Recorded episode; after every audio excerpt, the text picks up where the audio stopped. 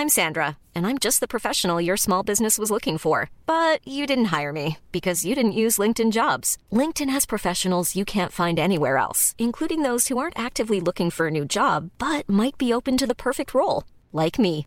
In a given month, over 70% of LinkedIn users don't visit other leading job sites. So if you're not looking on LinkedIn, you'll miss out on great candidates like Sandra. Start hiring professionals like a professional. Post your free job on linkedin.com/people today.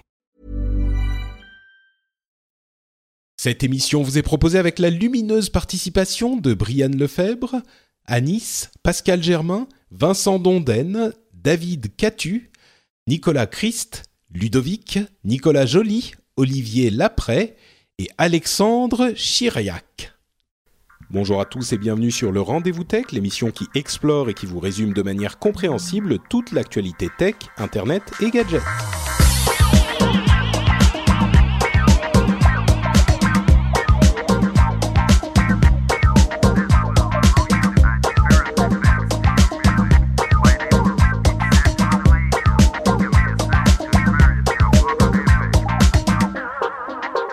Bonjour à tous et bienvenue sur le Rendez-vous Tech, l'émission bimensuelle qui vous résume l'actualité tech, internet et gadgets.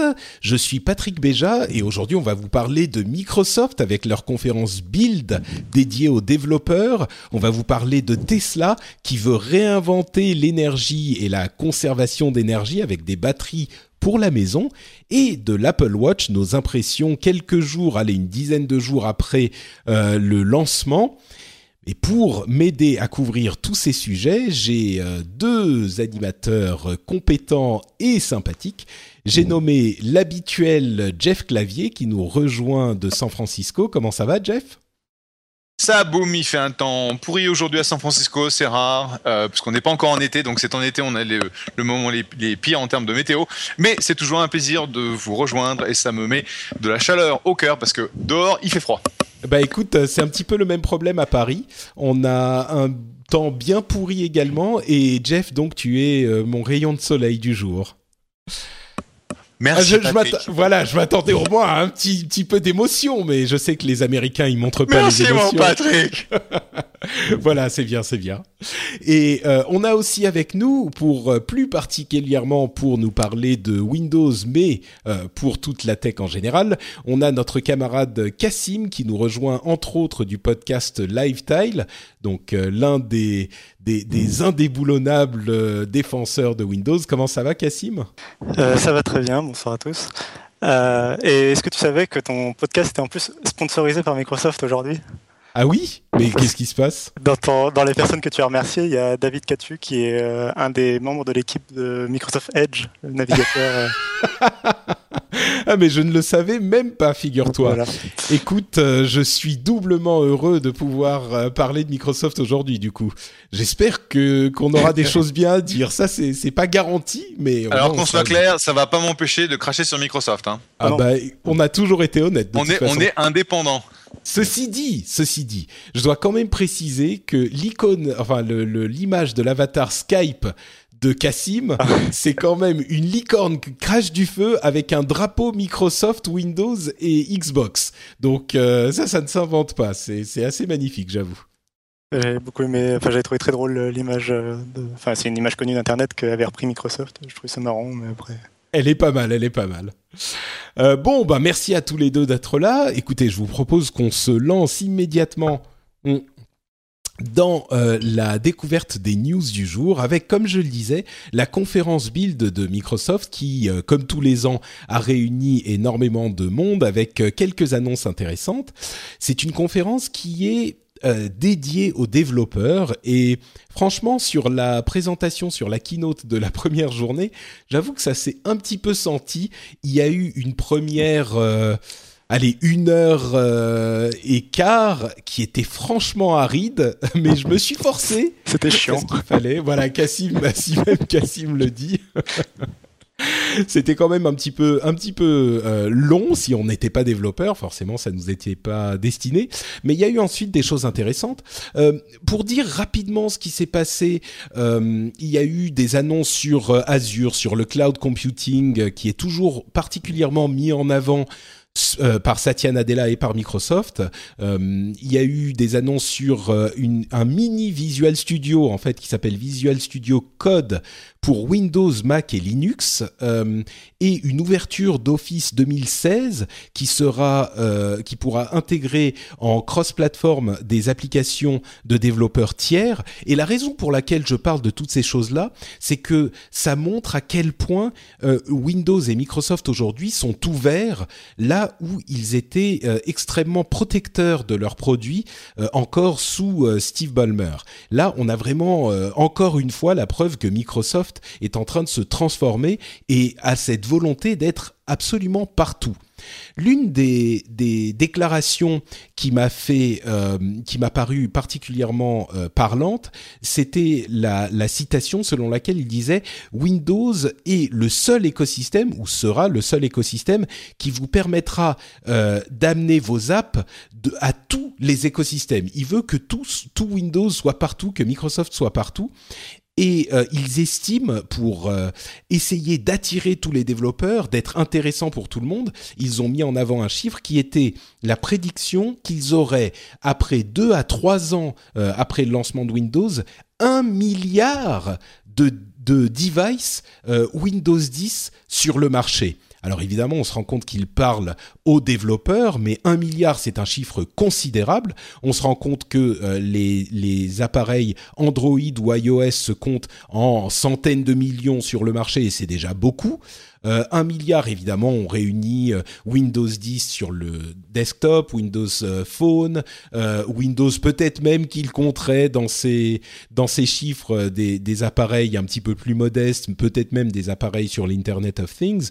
Mais il n'empêche, un milliard deux ou trois ans, un milliard de Windows 10 sur le marché deux ou trois ans après le lancement, euh, c'est ambitieux. Ça vous semble euh, crédible ou c'est un. Est-ce que alors deux questions. Est-ce que ça semble crédible? Est-ce que c'est important? Et je pose la question à Cassim, donc qui est euh, peut-être plus plus expert sur Windows. Alors, bah en plus, il y a un, on a eu un élément de réponse aujourd'hui parce que donc aujourd'hui il y avait lieu avait lieu une autre conférence qui est Microsoft Ignite euh, et il y a Terry Myerson qui est le chef de la division Windows qui est, revenu sur un autre élément qui est Windows Update. Et il a parlé, en fait, il a dit qu'il y avait 850, euh, 858 millions de PC qui étaient mis à jour tous les mois sur Windows Update.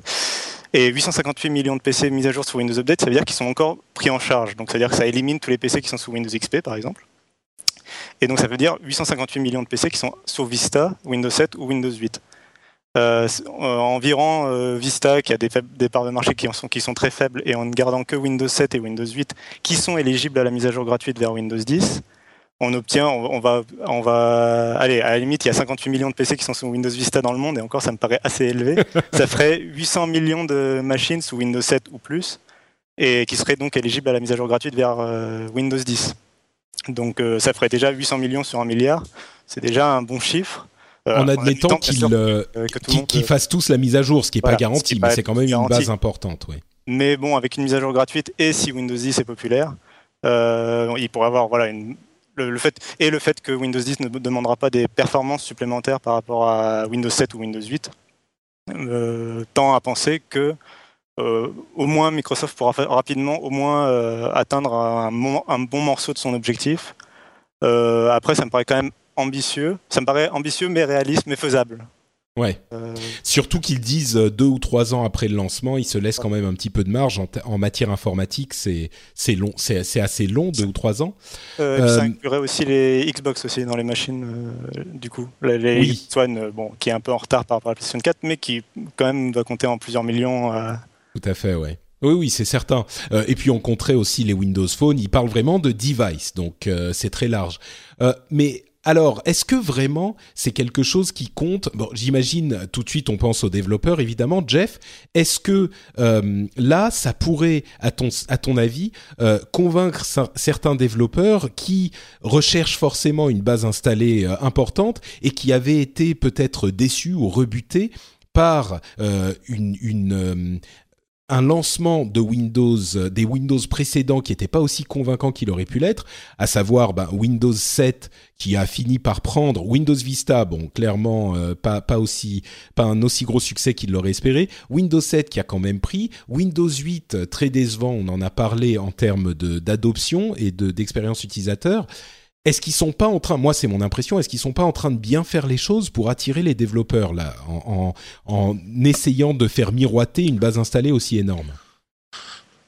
Bah, Je pense que euh, soit tu es un développeur euh, qui fait du natif, c'est-à-dire tu développes effectivement sur Windows et sur Mac, auquel cas tu ne peux pas euh, ne pas se développer sur Windows 10, soit tu es un développeur web et en gros tu t'en fous quoi. Pour être très honnête, la plupart des services dans lesquels nous on investit, soit c'est du pur web, soit c'est du pur mobile. Et donc, euh, ça fait très longtemps qu'on n'a pas euh, euh, regardé, tu vois, une, solution native où l'OS était effectivement important. Donc, pour moi, la, grosse question, c'est sur Windows Mobile plutôt que sur l'OS lui-même. les chiffres qu'on entend sont, sont réalistes. Le, le, truc qui me fait toujours tiquer, c'est de dire Bon, ta machine qui est vieille de quoi 4-5 ans, qui avait été euh, faite pour faire tourner Windows 7, sera capable de faire tourner Windows 10 sans dégradation de performance. Ça, ça je l'ai jamais vu. Donc, euh, euh, c'est toujours le bémol qu'il faut mettre. Moi, malheureusement, j'avais une machine Windows 7, j'ai essayé de l'installer en Windows 8 et euh, l'install a, systématiquement euh, craché au dernier moment, donc euh, je suis toujours stock en Windows 7. Si je peux faire tourner Windows 10 dessus, tant mieux, mais je suis pas sûr que ça tourne avec des performances décentes. Moi j'y crois quand même. Moi j'y crois, mais c'est intéressant ce que tu dis sur l'aspect application web. C'est sûr qu'il y a énormément de services aujourd'hui qui sont plutôt orientés sur le web et qui ne se soucient pas de la plateforme sur, laquelle ils vont tourner hormis euh, pour les plateformes mobiles.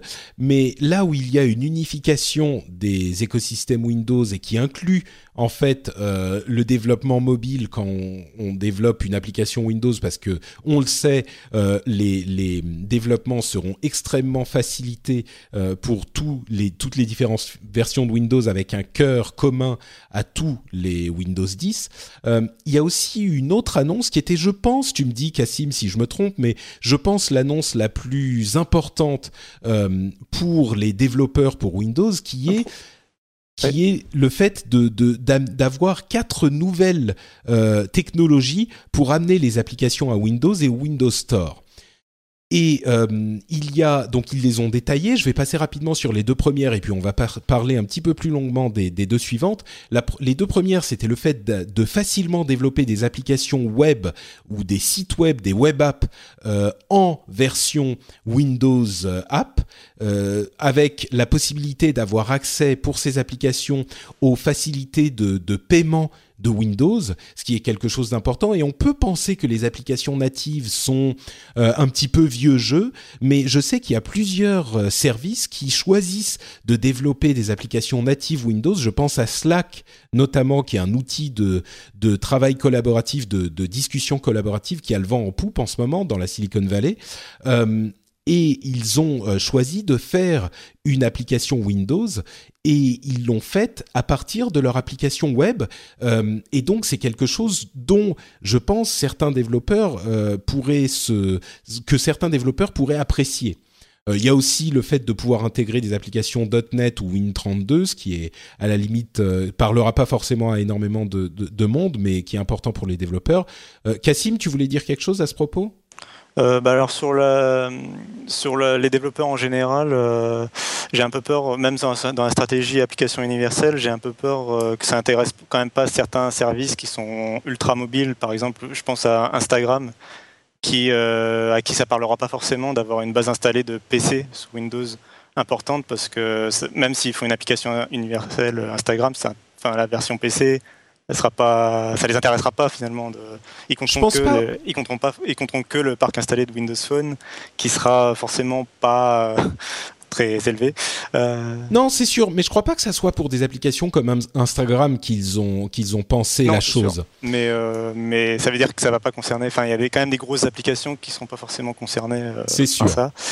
Et donc pour la partie web, je pense que pour la partie application web, L'intérêt, je pense, c'est aussi pour un, pour un site ou un service qui se lance et qui a déjà une application iOS ou Android, de rapidement proposer au moins un placeholder sur le store pour éviter d'avoir des Alors, copies. Ouais, alors là, là, il faut, il faut. Tu parles en fait, tu, tu, tu brûles les étapes. C'est ce dont je voulais parler ensuite. Non, non, non, euh, non. Je veux dire. Euh, ah, tu veux dire le en fait d'avoir un site web, sous forme de, disponible sur euh, sur le store, c'est vraiment l'étape 1 Comme ça, tu t'embêtes pas, tu mets juste ton site web et au moins tu as, la place dans le store qui est pas prise par une copie ou un, un, faux, par exemple un Google Maps ou qui, serait, qui serait facturé 3 euros au client. Quoi. Euh, ouais, c'est vrai qu'on parle, euh, on parle de cette facilité d'accès euh, et le fait de pouvoir faire ça facilement.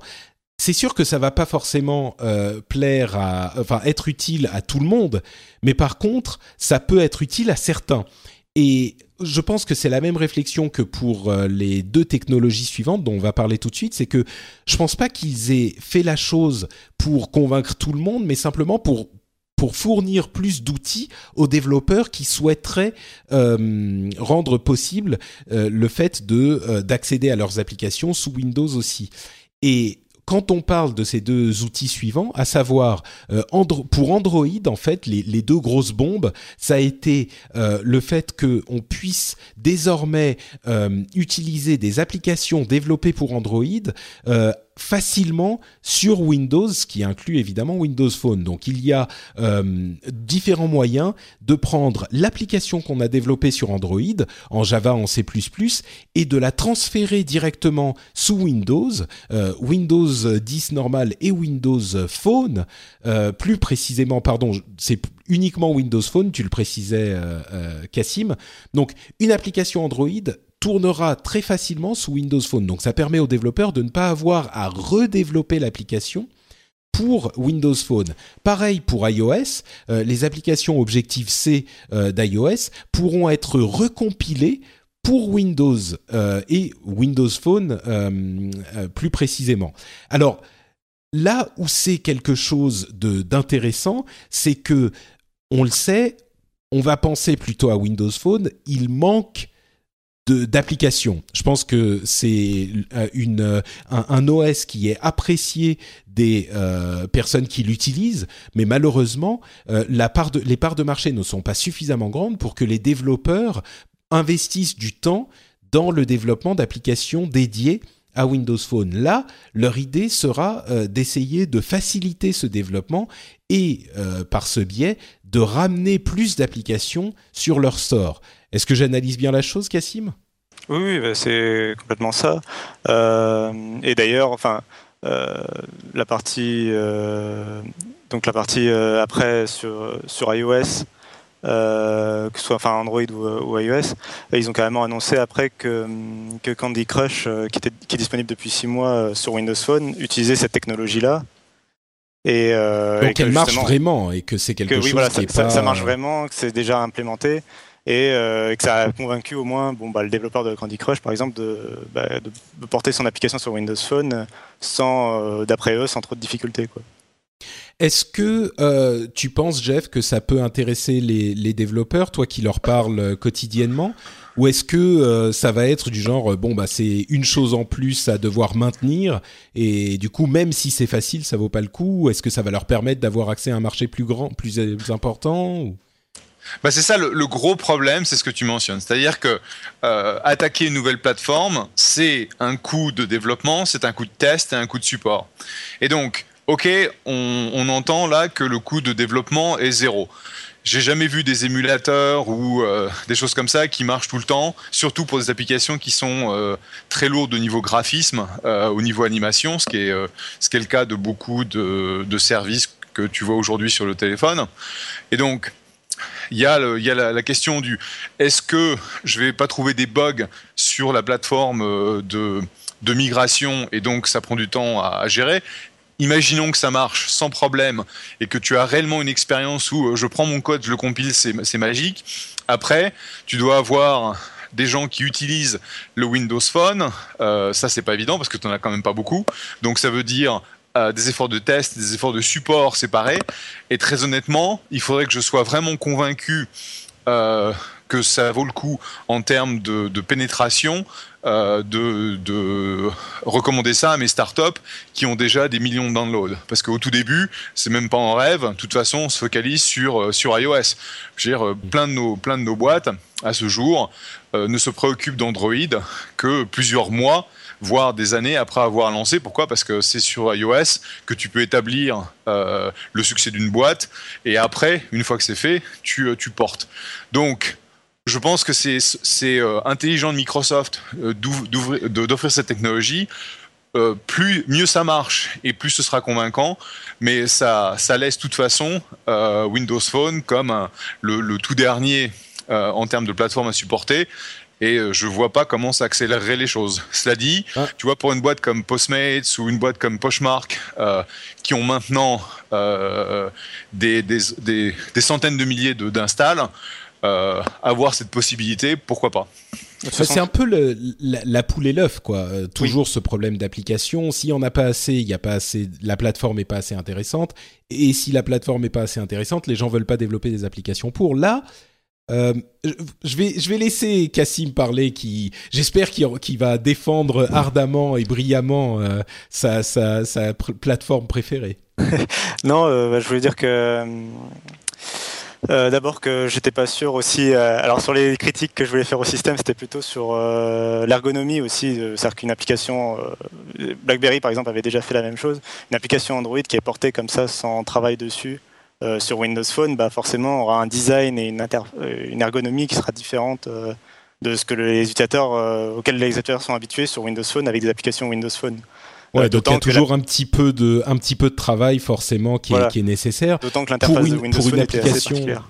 C'est ça, pour une application comme Candy Crush, qui est un jeu qui a, qui a une euh, interface spécifique, bah effectivement, ça peut peut-être fonctionner, mais pour une application qui utilise des éléments de l'interface du système euh, et un style graphique du système, euh, c'est peut-être moins direct comme.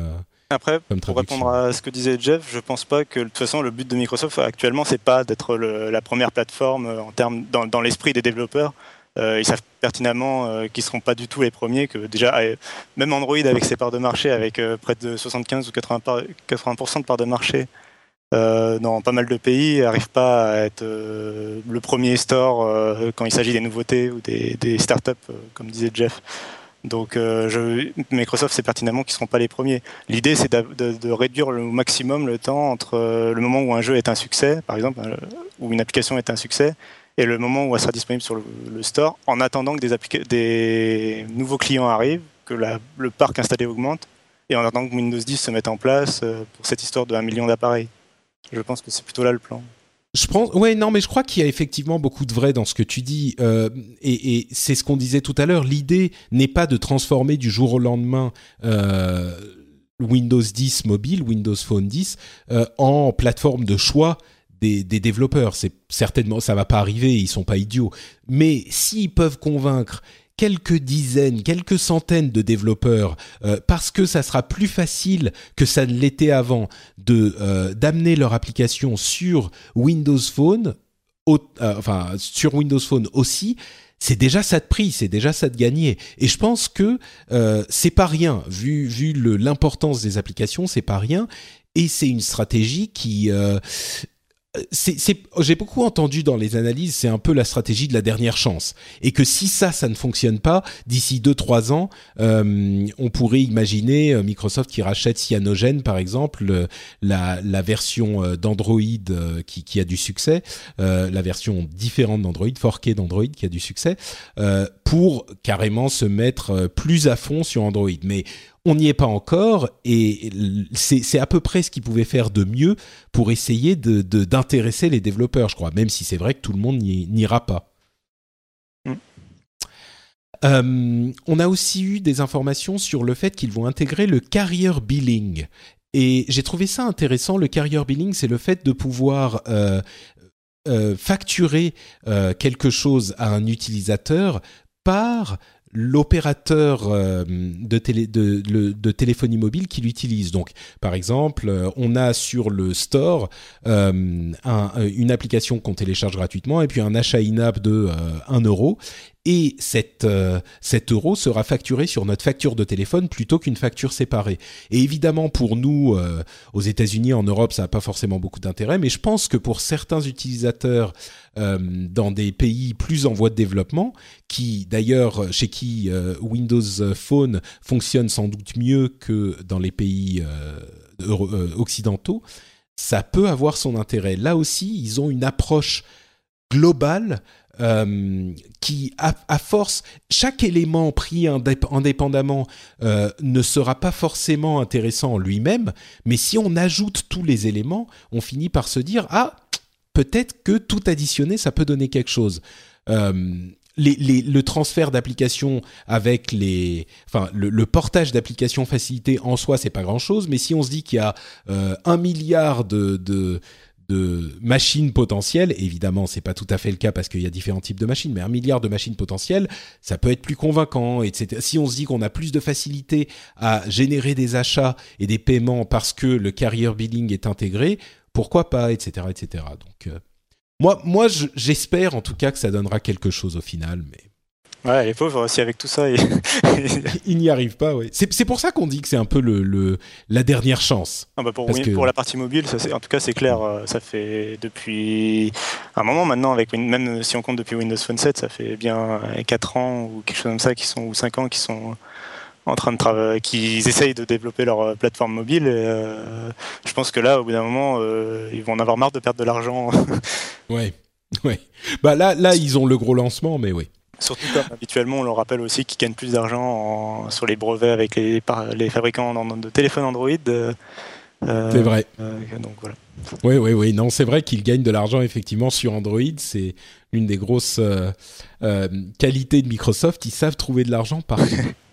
Euh, toujours pour les Windows Phone, on a eu une démo assez impressionnante, j'ai trouvé, de Continuum, c'est-à-dire cette fonctionnalité qui permet à votre OS de s'adapter à euh, l'utilisation que vous avez de votre machine. Alors pour les tablettes, on le savait, c'était euh, le fait qu'ils changent d'une interface plutôt touch à une interface ben, clavier quand on ajoutait un clavier à la tablette, ce genre de choses. Mais là, ils ont fait une démonstration pour Windows Phone où quand on branchait un écran euh, d'ordinateur en HDMI, hein, en, connexion euh, toute bête, euh, il, passait en mode double écran. C'est comme si, comme c'est le cœur de Windows, eh ben le, grand écran de desktop qu'on ajoute, c'est juste un écran qu'on ajoute à l'ordinateur qui est notre téléphone.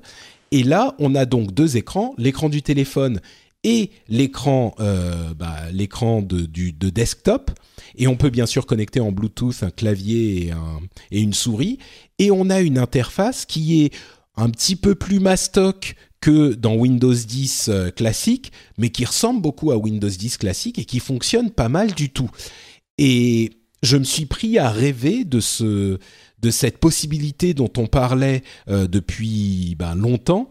Euh, et on sait que des, développeurs comme ou, comme ceux d'Ubuntu par exemple ont essayé ça avec Ubuntu mobile mais le fait d'avoir peut-être en déplacement, uniquement mon téléphone, et quand j'ai besoin de faire quelque chose sur ordinateur, je le branche sur un écran euh, là où je suis, avec euh, clavier et souris Bluetooth, et je peux travailler euh, de manière un petit peu plus sérieuse que je ne pourrais le faire uniquement avec mon téléphone, et même de manière comparable à ce que je fais avec un desktop, parce que les applications qu'ils ont montrées, bien sûr, ils ont montré Office, bah, c'était presque Office normal, quoi.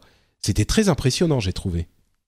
Euh, alors personnellement, je trouvais que c'était la meilleure démonstration qu'ils pouvaient faire du fait que leurs applications sont vraiment universelles entre guillemets, c'est-à-dire que c'est vraiment le même euh, exécutable, le même binaire euh, entre le mobile et le PC de bureau. Et donc c'est pour ça qu'en fait, quand on, quand on a son mobile comme ça relié à un écran externe, en fait, il va afficher l'interface qu'il aurait sur PC de bureau, vu que c'est la même fenêtre, la même taille de fenêtre, etc. Il charge le même code parce que voilà, c'est le même code entre les deux. Euh, après, euh, j'ai un peu peur que la fonction en soi euh, reste assez peu utilisée parce que bah, c'est le genre de fonction un petit toujours un peu geek qui, qui est toujours bah, génial sur le papier, mais en même temps les gens bah, s'équipent pas forcément des bons accessoires et tout. là où je voyais ça plutôt avec un plus grand intérêt, c'était toujours dans les pays émergents, puisqu'on en parle, où bah, certains pays émergents, il y a plus de téléphones mobiles que d'ordinateurs PC fixes ou portables. Parce que ces pays-là ont fait un, un, leapfrog de technologie, quoi. Et bah, du coup, euh, dans ces pays-là, on pourrait imaginer que, bah, que les téléphones portables puissent faire euh, bah, unité centrale grâce à ce mode-là, euh, au moins pour des tâches bah, de, de, navigation sur Internet, de, de Office, justement. Ouais, moi c'est ce qui m'a c'est ce qui m'a frappé aussi, c'est évidemment pour nous ça semble un petit peu gadget et je suis sûr que que Jeff a roulé des yeux quand on a parlé de cette fonctionnalité, euh, mais pour des pays où le l'unique accès ou le principal accès à l'informatique et à Internet est le téléphone mobile, euh, bah, s'il suffit de brancher un, écran dessus, ça peut effectivement être euh, plus qu'utile. Moi, je trouve qu'il y a un vrai intérêt de la chose, quoi. Bah, tu, peux, tu, peux, tu peux mettre ton, ton, ton téléphone iOS sur ton Apple TV depuis que Apple Display fonctionne, donc c'est pas nouveau. Hein.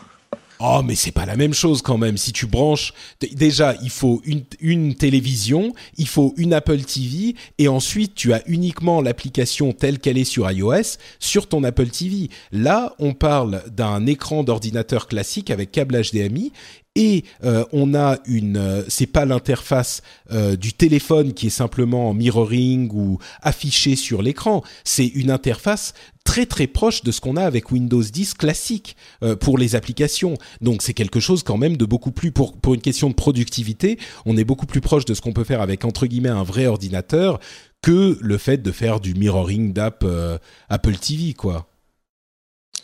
Ouais, bof. T'es pas convaincu Le mirroring existe non, déjà. Non, je, je, vois pas, je vois pas en quoi. Pardon, vas-y. Non, le, je disais, le mirroring existe déjà sur Windows Phone euh, avec euh, Miracast. Euh, c'est euh, oui, euh, ça, c'est pour moi. Enfin, le truc, c'est surtout c'est surtout le fait que l'application puisse s'adapter, sera pensée. Si c'est une bonne application universelle comme le veut Windows 10, elle sera aussi pensée pour l'utilisation clavier-souris avec une, une interface clavier-souris. Si tu veux, c'est plutôt comme si ton iPhone euh, tu, une fois relié à l'Apple TV, au lieu de charger le Pages de iOS, il utilisait le Pages de macOS, entre guillemets. Hein, c'est ça, voilà, exactement. Donc, euh, l'interface. Non, Jeff, toujours pas convaincu?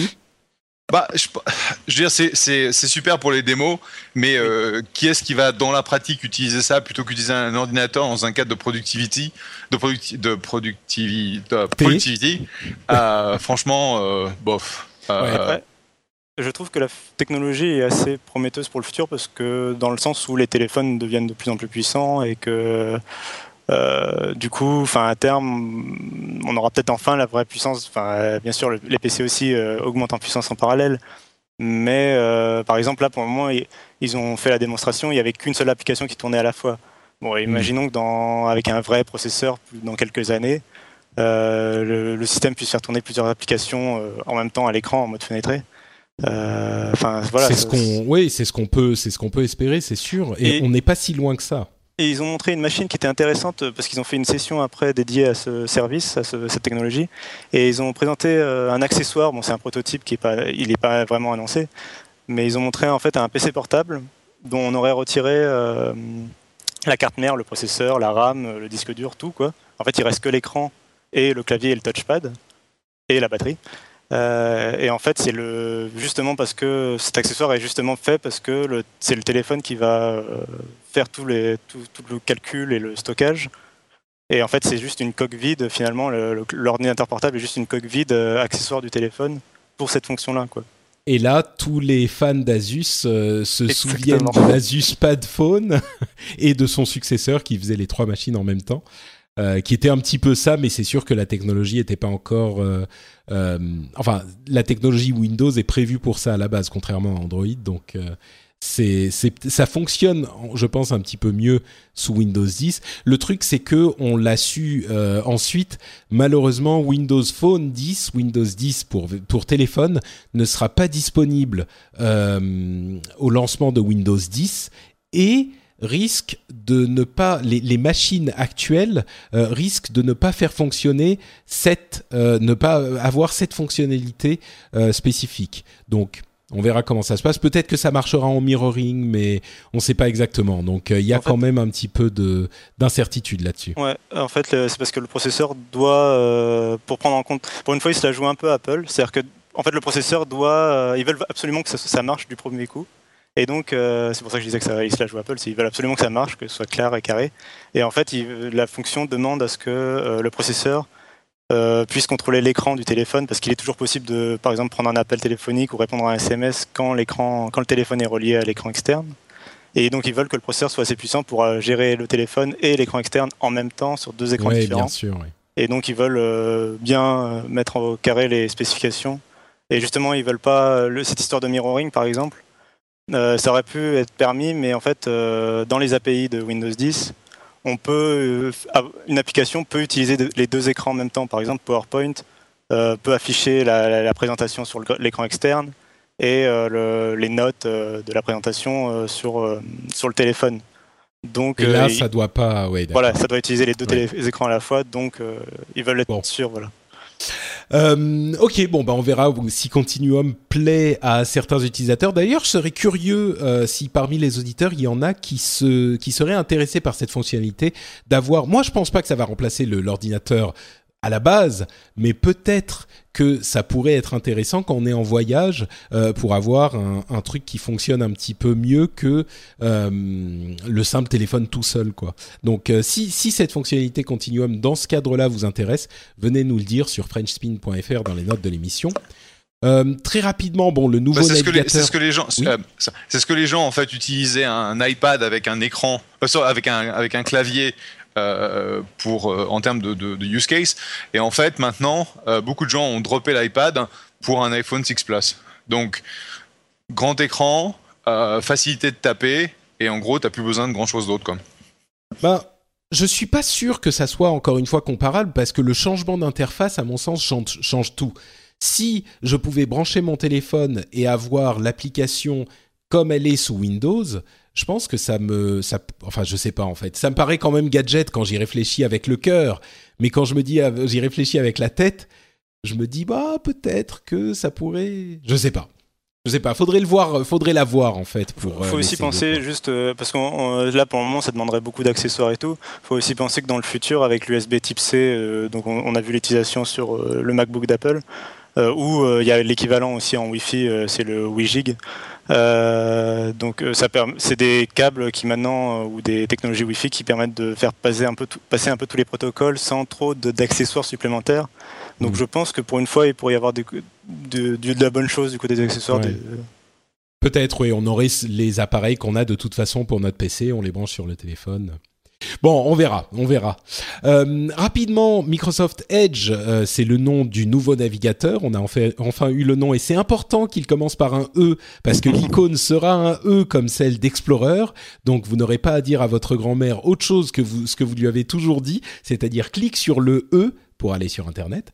Euh, il y avait des fonctions intéressantes sur le lock screen, sur l'écran de verrouillage de Windows, avec euh, des suggestions de nouveaux fonds d'écran et des suggestions d'applications à utiliser en fonction de votre utilisation, des suggestions pour Cortana par exemple. Donc rendre utile cet écran euh, de, veille, cet écran de, verrouillage sous Windows 10 classique, hein, sous Windows 10 desktop ou, laptop. J'ai trouvé ça plutôt plutôt malin. Euh, il faut voir ensuite si les gens ne... Mais parce que c'est très difficile de faire euh, remonter à la surface ces informations euh, sans déranger les gens. Et là, sur l'écran de veille, je pense que ça peut être, ça peut, ça peut être pas mal. à à, euh, fouiller un petit peu plus à l'avenir. Et surtout, euh, la chose qui était, qui a fait un petit peu sensation, c'était une nouvelle démo euh, du HoloLens. Et on va conclure rapidement sur Microsoft Build avec ça. Le HoloLens, donc cette application, c'est ce matériel de réalité augmentée qui a eu une nouvelle démonstration qui était un petit peu plus convaincante que j'ai trouvé que la précédente, euh, qui moi me, me, paraissait trop belle pour être vraie. Et là, ce qui m'a marqué, c'est qu'on avait aucune latence, c'est-à-dire que dès qu'on bougeait euh, la caméra, les, les, images qui étaient créées euh, artificiellement dans le décor, comme les tableaux au mur ou ce genre de choses, suivaient au millimètre près. Mais par contre, ce que tout le monde a dit, euh, tous ceux qui ont testé ont dit, c'est que le champ de vision était extrêmement réduit. On avait vraiment l'impression d'avoir une fenêtre euh, sur les lunettes qu'on avait euh, devant les yeux, une petite fenêtre à travers laquelle il fallait regarder pour pouvoir voir les éléments ajoutés par la réalité augmentée. Et, et, ça, c'était un petit peu décevant. Il faut espérer que le matériel final sera un petit peu plus convaincant, enfin, aura un angle de, de vision plus large. Mais, mais bon, au niveau de la latence, moi j'étais vraiment euh, impressionné par le fait qu'il n'y ait pas du tout de latence. Euh, Cassim, toi, c'est euh, quelque chose en quoi tu crois, ce HoloLens? J'ai toujours un peu de mal. Euh, alors, euh, enfin, hmm, bref. donc il y a, donc oui, il y a Corben. Que, je voulais dire d'abord qu'il y avait Corben qui avait fait un test, qui avait fait la prise en main justement dont tu parles, parce qu'il était à la build. et donc il parle justement de ce problème de champ de vision et la prise en main était, enfin, c'est un, plutôt un bon test. Je pense que voilà, on peut conseiller d'aller lire pour justement ce. D'habitude, les tests étaient en anglais, donc là c'est un des premiers tests en français. Donc Corben.info, ouais. Et donc, euh, oui, bah, j'ai toujours un peu du mal à y croire euh, pour pas mal de raisons. Alors déjà, euh, oui, le prototype pour l'instant fonctionne bien en termes de stabilité et tout. J'ai toujours peur des et puis là, il y avait plus tous les câbles qui dépassaient. C'était un truc vraiment individuel, indépendant et tout. Et pas la batterie dans le dos, etc. Mm. Mais j'ai toujours peur des prototypes chez Microsoft depuis qu'ils avaient présenté Project Natal à l'E3, qui était l'ancêtre de Kinect et euh, en fait, euh, donc le, Project Natal était très performant et en fait Kinect, une fois en produit commercialisé, était beaucoup moins performant parce que justement c'était un produit commercialisé qu'ils avaient besoin de atteindre un niveau de prix et qu'ils avaient dû réduire les performances.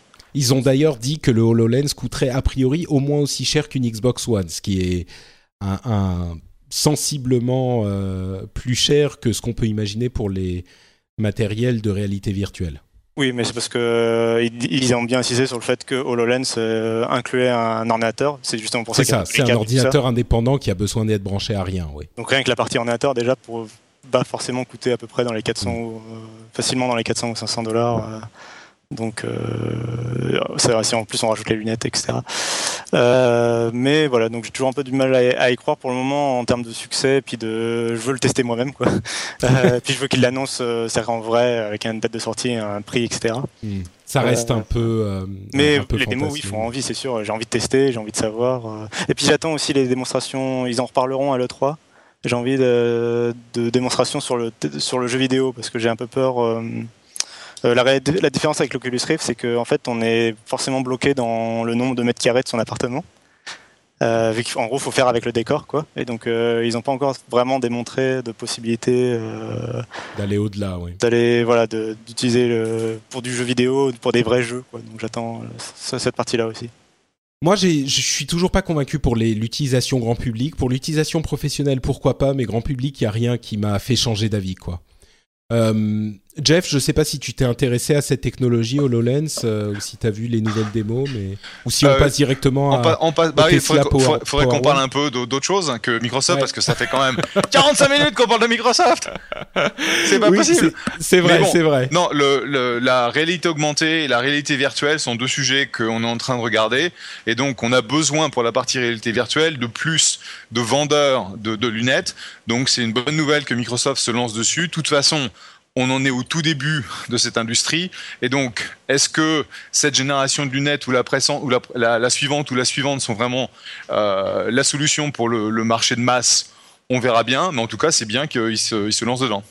Euh, une, dernière chose, j'ai quand même pas été, j'étais quand même méchant avec HoloLens.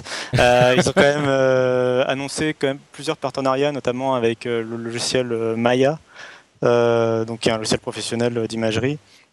Ils ont annoncé quand même ça plusieurs partenaires et euh, j'ai l'impression quand même qu'il y a une bonne image de l'OLEN, c'est que les gens sont quand même assez intéressés. Euh, un certain nombre de boîtes et de développeurs ont l'air assez intéressés par le produit. Donc, euh, et, ils ont l'air de bien pour des utilisations professionnelles, ça c'est sûr. Et ils ont l'air de bien travailler leurs produits pour. Mm. Enfin, ils ont l'air de bien penser le truc et de pas de pas aller trop vite quoi. ils font des démos régulièrement, ils présentent leurs trucs calmement. ouais. ouais. Là, voilà il y avait il y avait des, des trucs intéressants pour, la pour tout ce qui est médical par exemple il y avait des, des explorations de du corps humain avec euh, des, des la possibilité de décomposer ça, squelette, muscles, organes, etc., et de voir ça juste devant soi, effectivement, c'était impressionnant. Mais au-delà de ces choses-là. Cette démo m'a fait penser au tableau périodique de l'iPad 1 en 2010. Un petit peu, ouais, ouais, il y a un petit peu de ça, ouais. C'est la démo trop cool du début de les produits et que tout le monde aura oublié un an après. Quoi. Bon, parlons un petit peu de Tesla et de, une fois encore, euh, Elon Musk qui va changer le monde et sauver le monde avec sa technologie Powerwall. Euh, alors Jeff, tu semblais être intéressé par la chose, tu veux nous en parler un petit peu ou je fais la présentation? Bah vas-y, puisque tu fais ça toujours très bien, et au moins c'est en français plutôt que du franglais, mais après je vais bien commenter. Alors en fait, euh, on sait que euh, Elon Musk, qui développe les voitures Tesla, c'est le propriétaire millionnaire qui veut euh, révolutionner... milliardaire, milliardaire. Milliardaire, d'accord.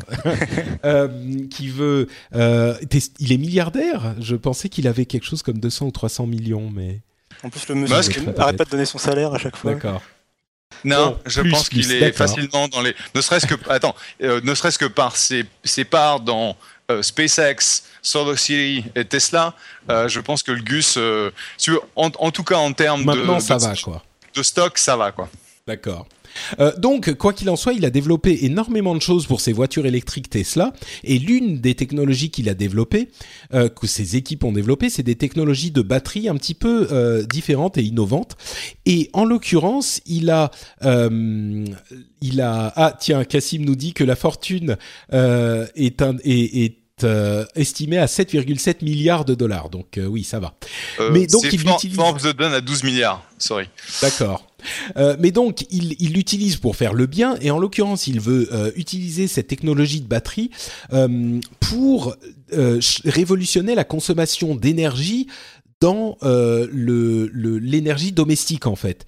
Et ce qu'il a présenté, c'est un produit qui s'appelle le Powerwall, qui est en fait une série de batteries euh, arrangées un petit peu. Ça fait une épaisseur de, une vingtaine de centimètres, et ça prend la place sur un mur d'un frigo, on va dire à peu près quelque chose comme ça, et ça stocke l'énergie que vous avez euh, que vous avez en fait pour des moments où vous pouvez vous en resservir de manière à ce que ça soit plus intéressant au niveau financier pour que vous la stockiez quand elle est moins chère et que vous l'utilisiez depuis ces batteries quand elle est trop chère sur le réseau.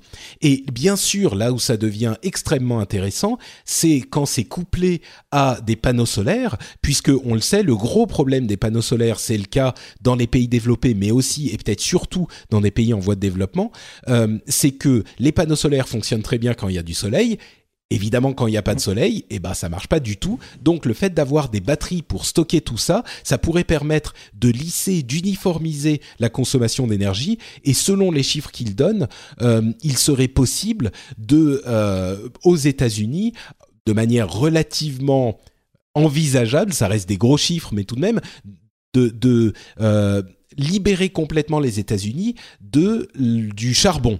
Euh, ce qui est un gros problème aux États-Unis et les énergies évidemment non, non renouvelables euh, sont un gros problème aux États-Unis et ailleurs. Là, ça pourrait aider selon lui. C'est pas trop beau pour être vrai quand même, Jeff, le fait de simplement acheter des batteries et puis voilà, tout va bien? Bah, c'est le, si tu veux, c'est le gros problème aujourd'hui d'avoir une installation solaire sur ta sur ta maison, c'est-à-dire que tu vas avoir la production pendant la journée, tu vas utiliser la puissance pour faire tourner tes machines, ta maison, etc. Mais souvent les gros besoins sont la nuit. Et la nuit, typiquement, euh, t'as pas, pas de soleil. Et donc ce que tu vas faire, c'est tu vas envoyer sur le réseau euh, en tant que producteur de l'électricité. Et donc, euh, en gros, si tu vas pas utiliser de l'électricité, tu vas la produire. Et quand tu produis de l'électricité et que tu l'envoies sur la, sur la grid, sur le, sur, le, réseau. sur le réseau, tu vas être payé au niveau euh, distribution, taux de distribution. C'est-à-dire que, par exemple, à Palo Alto, je vais payer 15 euh, cents du kilowattheure quand je le consomme, mais je vais te payer 4 cents du kilowattheure si jamais j'en fournis. Et donc, tu as vraiment une, bascule, euh, un manque de balance au niveau, une imbalance un, entre déséquilibre. Un déséquilibre. Thank you. Euh, un déséquilibre entre euh, le wholesale et le, le, le retail, donc la, la, partie distribution et la partie commerce, la partie euh, retail.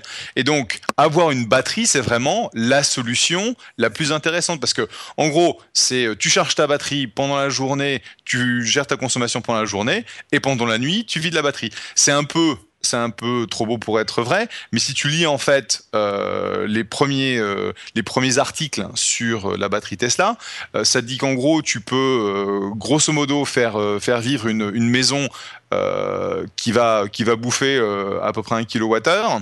Euh, donc tu vas pas tu vas pas gérer l'ensemble des besoins de la maison, mais il y a une chance que tu en, tu en utilises, tu l'utilises pour une grosse partie de tes besoins pendant, pendant la nuit. Donc, euh, nous, on a l'avantage à Palo Alto d'avoir une électricité extrêmement peu chère et en plus euh, 100% renouvelable, à, base d'énergie renouvelable. Et donc, étant donné nos, propres économiques, ça vaut pas le coup pour nous de mettre une batterie euh, quand on est Palo Altin. Mais si on habite dans la, dans la ville d'à côté qui paye son électricité quatre fois plus cher, ça commence à être valable. Et il y a beaucoup de gens qui ont des panneaux solaires euh, dans rien qu'en Californie, par exemple? Euh, J'ai pas les chiffres en termes de pénétration, mais effectivement, sur les 3-4 dernières années, il y a eu un gros boom du solaire euh, en termes de, déploiement, en termes d'installation, parce que bah, les, prix, à la fois, bon, il se trouve que les prix du pétrole ont euh, été en chute, libre depuis plus d'un an, donc euh, les incentives sont, moins, moins élevés, mais pendant la, crise pétrolière où tu avais le un galon, euh, pas un gallon, mais euh, tu avais une barrique de pétrole pour euh, plus de 100 dollars, ça commençait à coûter très cher. Et effectivement, tu avais beaucoup de gens qui se disaient, mais on a, on a tellement de soleil, surtout dans la vallée, ça vaut le coup. Et nous, on a fait, on a fait en fait des études pour voir si ça valait le coup, et on s'est rendu compte que parce que Palo Alto a cette, cette approche de l'énergie propre et euh, direct qui fait que bah, en gros ça coûte quasiment rien pour nous d'utiliser l'électricité ça valait pas le coup mais euh, si on habitait juste à côté euh, donc la ville d'à côté Los Altos ou, ou Menlo Park ce serait quelque chose qu'on garderait tout à fait oui et en l'occurrence, cet, appareil coûte 3000 dollars, donc c'est même pas une somme complètement folle pour la version domestique. Et je pense qu'effectivement, bon, d'une part, c'est une version 1, euh, et comme pour la Tesla et comme pour toutes ces idées un petit peu folles euh, de d'Elon Musk, euh, il faut voir un petit peu plus loin et essayer de rêver un petit peu. Mais c'est intéressant pour l'Occident. Je pense que c'est peut-être encore plus intéressant pour si on regarde un petit peu plus au sud. Et l'idée d'avoir une indépendance énergétique, ça la met ça met cette idée à portée d'à peu près n'importe qui. Donc, euh, moi, enfin n'importe qui, si on a les moyens de se payer ce type de matériel. Là où j'avais un problème, moi un peu, enfin donc j'ai regardé sa présentation qui est d'ailleurs une très Millions of people have lost weight with personalized plans from Noom, like Evan, who can't stand salads and still lost 50 pounds. Salads generally for most people are the easy button, right? For me, that wasn't an option. I never really was a salad guy. That's just not who I am. But Noom worked for me. Get your personalized plan today at Noom.com. Real Noom user compensated to provide their story. In four weeks, the typical Noom user can expect to lose one to two pounds per week. Individual results may vary. This is Paige, the co-host of Giggly Squad, and I want to tell you about a company that I've been loving, Olive and June. Olive and June gives you everything that you need for a salon quality manicure in one box. And if you break it down, it really comes out to $2 a manicure, which is absolutely insane. It's also so easy to get salon worthy nails at home with Olive and June. The difference between how your nails used to look when you did them yourself and now with the Manny system is a complete game changer. The best thing about Olive and June too is it's a quick dry. Dries in about one minute, lasts for five days, and full coverage in up to one to two coats. Visit oliveandjune.com slash perfectmanny20 for 20% off your first system. That's oliveandjune.com slash perfectmanny20 for 20% off your first system. Une présentation euh, qui était pas très longue et tout. Enfin, il est allé droit au but et tout. Et il, était, il a plutôt bien Contrairement fait. Contrairement à nous. Oui. euh, mais euh, là où j'ai pas été trop, très convaincu, c'est qu'en fait, du coup, donc sa solution c'est euh, panneaux solaires et éoliennes et batterie. Sauf que euh, il parle pas du tout de la production justement des batteries ou des panneaux solaires ni des ni de leur euh, impact sur l'environnement, ni vraiment de comment. Enfin, en gros, sa démonstration, c'était eh, mais c'est merveilleux, on va produire 15 milliards de batteries dans le monde, et puis hop, c'est bon, tout le monde il sera sur batterie infinie. Et, euh, donc c'est merveilleux. Sauf que, euh, enfin, il, parlait pas trop de la donc de la production des batteries, de leur recyclage, etc., ou même des matières premières nécessaires pour faire les batteries, tout simplement. Alors que bon, c'est on a une certaine industrie qui utilise quand même un petit peu les batteries déjà et qui a déjà des problèmes. C'est sûr. Mais je crois que je crois que l'idée c'est que même si effectivement euh, les batteries euh, consomment euh, certains certaines certains éléments, euh, ça sera moins grave que euh, le, le, ça sera peut-être pas super bon d'avoir des batteries partout pour l'environnement, mais au moins ça risque d'endiguer le réchauffement climatique, ce qui est le la, sa, préoccupation, sa préoccupation première euh, dans cette présentation. Donc bah, c'est vrai qu'on a ça, ça règle un problème. On ne sait pas si ça en crée pas un autre. C'est-à-dire qu'on n'a pas d'idée de ce que ça veut dire d'avoir des millions et des millions de batteries de ce type. Euh, donc, qui sont euh, bah, des, des, petites batteries qui, qui sont euh, euh en gros euh, mis en, mise en ligne par des par, par centaines. Euh, qu'est-ce que ça veut dire en termes de dégradation Est-ce qu'on n'est pas en train de créer euh, un autre problème pour pour nos enfants ou les enfants de nos enfants? Euh, C'est sûr, elles sont censées durer une dizaine d'années, donc c'est pas long du tout, quoi. C'est pas long du tout à l'échelle humaine, tout à fait. Bon, cela dit, euh, clairement, le stockage d'énergie a été un énorme problème euh, qui a conduit en fait à créer bah, euh, des systèmes de génération électrique où, en gros, tu produis, tu produis, tu produis, même si t'as pas forcément besoin de tout, de manière à ce que tu puisses gérer des pics de consommation. Et le fait que tu commences à avoir au niveau domestique la capacité de stocker un petit peu de cette énergie pour avoir à peu près 8 à 10 heures d'autonomie pour ta maison. Je veux dire, pour moi, on n'a quasiment jamais des pannes, des pannes de courant à Palo Alto, mais je peux te dire qu'il y a 3-4 mois, on a eu une panne, et bah t'es comme un con. parce que t'as pas d'électricité pendant 10 heures et bah et tu peux rien dire faire. que et tu peux rien faire et euh, et à, à 3000 donc c'est 3500 dollars pour la enfin 3000 3500 dollars pour la batterie plus euh, le le, le, convertisseur AC/DC euh, donc courant alternatif euh, courant continu à 2000 euh, dollars plus l'installation. Donc en gros, ça va te coûter, allez, on va dire 10 000 dollars. Je veux dire, euh, pour 10 000 dollars où tu puisses, tu, peux avoir un, stockage de ton énergie électrique plus la garantie d'avoir un backup euh, si jamais quelque chose se passe. Surtout chez nous où bah, on a on a quand même des, tremblements de terre. c'est c'est quelque chose qui dans l'absolu fait tout à fait du a tout à fait du sens. Hmm. Bon, bah on verra. Là encore, effectivement, on n'est qu'au début de cette euh, technologie. On verra si c'est un mirage ou si ça sert vraiment. Mais en tout cas, c'est quelque chose d'enthousiasmant, quoi. Yep. Euh, une autre chose qui, à vrai dire, est pas hyper enthousiasmante, euh, à mon sens, mais pas non plus si décevante, c'est l'Apple Watch que j'ai utilisé pendant une dizaine de jours depuis que je l'ai reçu, hein, le, jour de la sortie. Jeff, toi, tu disais que t'étais pas intéressé. T'en as pris une finalement ou pas? Nope. Non. Et, euh, et après avoir lu euh, les commentaires donc des, euh, bah, des commentateurs, des journalistes juste avant que la, la, montre soit disponible, et surtout les réflexions de, de, mes copains, donc les gens que je connais très bien, qui sont typiquement comme moi des Apple fanboys, où l'extrême ça a été mon copain David Ornick, qui est un qui est un, un VC aussi, qui en gros a revendu sa montre sous 24 heures.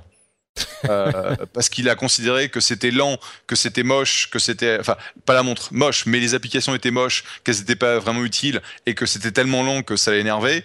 Euh, si tu veux, je suis très très satisfait d'avoir passer sur la première génération et le jour où je commencerai à voir des, euh, des commentaires euh, positifs de mes copains, et en gros tous les gens disent bah, bah en gros ouais c'est euh, c'est lent, c'est sympa, c'est gros, il y a trop d'applications, j'ai pas j'ai pas trouvé la killer app qui fait que je, vais utiliser ma, montre tous les jours. Et c'est un peu comme quand on a utilisé la première génération de Google Glasses. Euh, en gros, euh, on a tous porté ça pendant une semaine. Après, on les a rangés. On les a jamais sortis du, euh, placard. Bah, c'est un peu. J'irai pas jusque là. Mais c'est un petit peu mon sentiment aussi. Cassim, toi, j'imagine que tu as un Microsoft Band et que tu bannis l'Apple Watch de ta maison. Bah, en fait, je suis. Enfin, bah déjà, il faudrait que ça marche avec mes téléphones. Or, j'ai un appareil Android et un appareil euh, Windows Phone, donc bon. Euh, donc non. voilà. Mais euh, même moi, après, je suis plus dans la team Pebble. Enfin, j'ai un, un, Microsoft Band, mais je suis plus dans la team Pebble, autonomie et, et multiplateforme, etc.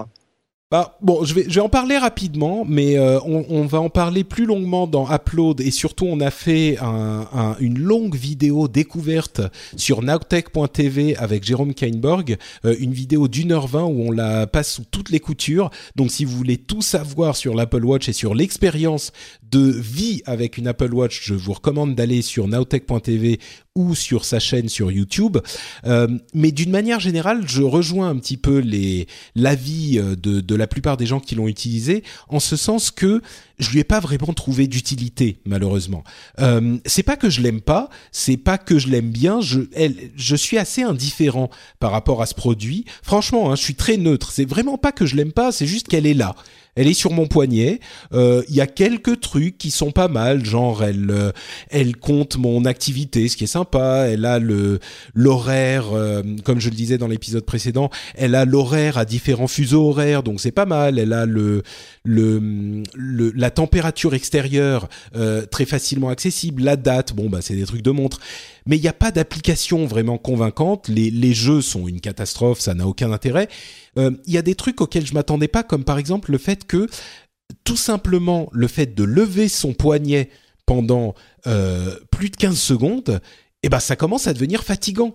Enfin, on peut pas avoir une application qui nécessite d'être utilisée pendant plus de 15 ou 20 secondes simplement parce que on peut pas tenir son poignet pendant aussi longtemps euh, levé.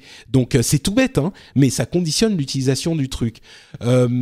Le, le, il y a des trucs qui m'ont surpris de manière un petit peu plus, euh, ça m'a plus surpris de manière plus agréable. Euh, certaines fonctionnalités qui marchent bien, comme Siri sur le poignet, euh, la, le fait que au final, ça me dérange pas du tout de la recharger tous les jours parce que je l'enlève de toute façon. Donc, je la pose sur la table de nuit. Il y a le chargeur qui est là. Bon, bah voilà, il est là et c'est tout. Je l'ai même prise chez mes parents. Je l'ai pas rechargé du week-end. Euh, enfin, je l'ai mise en mode économie d'énergie pendant la nuit et elle m'a tenu vraiment les, deux jours complets. Je l'ai pas utilisé beaucoup, mais tout de même. Euh, donc, il y a des bonnes surprises, il y a des mauvaises surprises, mais au final, je suis très très neutre. Euh, je suis pas convaincu, quoi. Je suis simplement je la garde au poignet encore, mais pour combien de temps, je sais pas. C'est exactement ce que j'en pensais avant de la voir au final. Peut-être un petit peu plus positif euh, parce que le fait que ça, euh, que ça fasse capteur d'activité, euh, c'est sympathique. Mais il n'y a pas suffisamment d'utilisation positive pour me faire penser, pour me la faire aimer en fait. Ce qui est quand même voilà, pour un objet comme ça qui est un petit peu cher ou même euh, pour, je me dis par exemple, je suis pas certain qu'une Pebble aurait d'autres fonctionnalités qui me plairaient plus. Et l'autonomie ne changeant pas grand chose, euh, je suis pas convaincu sur les smartwatches en, en général. Et l'Apple Watch n'a pas changé ça. Euh, ouais, je, je, pense quand même que euh, le fait que tu doives recharger ta montre tous les jours et que t'es, euh, t'es, en gros, il semblerait que ça dure au moins toute la journée, ce qui est, ce qui est, ce qui est positif. C'était même pas évident au début. Largement. Ouais. Euh, ça, c'est, c'est un peu lourd, quoi. Je veux dire, déjà, le fait de, de recharger mon, mon, mon device Fitbit, le Charger Char, euh, toutes les semaines, déjà, ça, je trouve ça lourdingue. Donc, mais oui, mais tu, quand, ta montre, tu, la, tu, la, tu l'enlèves quand tu dors. Enfin, moi, en tout cas, c'est mon cas. Et je la pose sur la table de nuit. Donc là, je la pose sur son chargeur, ça change pas grand chose vraiment. Bah, le charge de charge, je l'utilise pour euh, regarder mon cycle de sommeil. Ouais, Donc ça veut dire que. ah oui, bah oui, mais moi la montre, je veux pas la garder au poignet, tu vois. Et donc, il euh, y a ça. Le, fait que, c'est ce que tu dis, t'as as plein d'applications, c'est utile, mais bon, il y a rien qui fait que tu te dis, oh, grâce à la montre, je fais un truc que je ne pouvais pas faire autrement. En fait, ouais. la, seule, la seule chose que m'a mentionné euh, une de mes copines, c'est de dire, euh, c'est la, la, killer app, c'est je ne manque jamais un appel de la, de la nounou parce que ça fait bip, ça fait biper, ça fait buzzer, ça fait trembler la montre. Euh, parce que des fois, euh, j'ai mon téléphone à l'envers ou il est dans mon sac. Et là, clairement, grâce à la montre, je ne manque jamais l'appel de la nounou. Bon, voilà. Donc... Ouais, j'ai le même avis pour la Microsoft Band. Euh, c'est enfin la fonction qui me sert le plus, c'est euh, bah, les notifications, donc euh, le fait de vibrer quand il y a une notification et le réveil du coup aussi qui vibre mon poignet et ça marche beaucoup mieux qu'une qu sonnerie. Ouais, euh, ouais. Donc, euh, mais est-ce que ça, enfin, je sais pas. Moi, en tout cas, je sais qu'il y a des gens qui aiment bien les smartwatches et qui, qui les aiment déjà, mais je crois que les gens qui n'aimaient pas déjà ça vont pas vraiment être convaincus, quoi. Juste deux questions euh, sur l'utilisation. Euh, déjà, est-ce que finalement, enfin en fait c'est deux fois la même question, c'est l'interface utilisateur et les interactions. Euh, est-ce que la roulette déjà, moi j'avais un peu peur que la roulette soit pas très pratique et soit soit une fausse bonne idée finalement parce que déjà ça dépend du bras sur lequel tu l'as mis mise. Euh, et puis aussi en termes de juste l'interface en général, euh, le seul menu que j'ai vu, enfin c'est ce sorte de nuage d'applications et j'avais pas j'étais pas très convaincu. Enfin je, je, trouvais pas simple comme euh, les produits Apple d'habitude enfin. Non l'interface est pas mal franchement. Ça prend quelques jours pour s'y habituer mais au final elle fonctionne. Euh, tu as d'en bas enfin d'en haut tu swipes vers le bas tu as les notifications. Du bas tu swipes vers le haut tu as euh, les ce qu'ils appellent les coups d'œil euh, qui sont des sortes de widgets Android en fait. C'est des widgets tout bêtement hein, c'est ces coups d'œil euh, qui vont te donner des informations rapides sur ton calendrier sur le le, bon, il y a quelques trucs comme ça et voilà, et puis sur la montre, quand tu appuies sur l'élément euh, que tu veux, bah, ça peut t'ouvrir l'application que, que tu veux, comme le tracker d'activité, le calendrier, etc.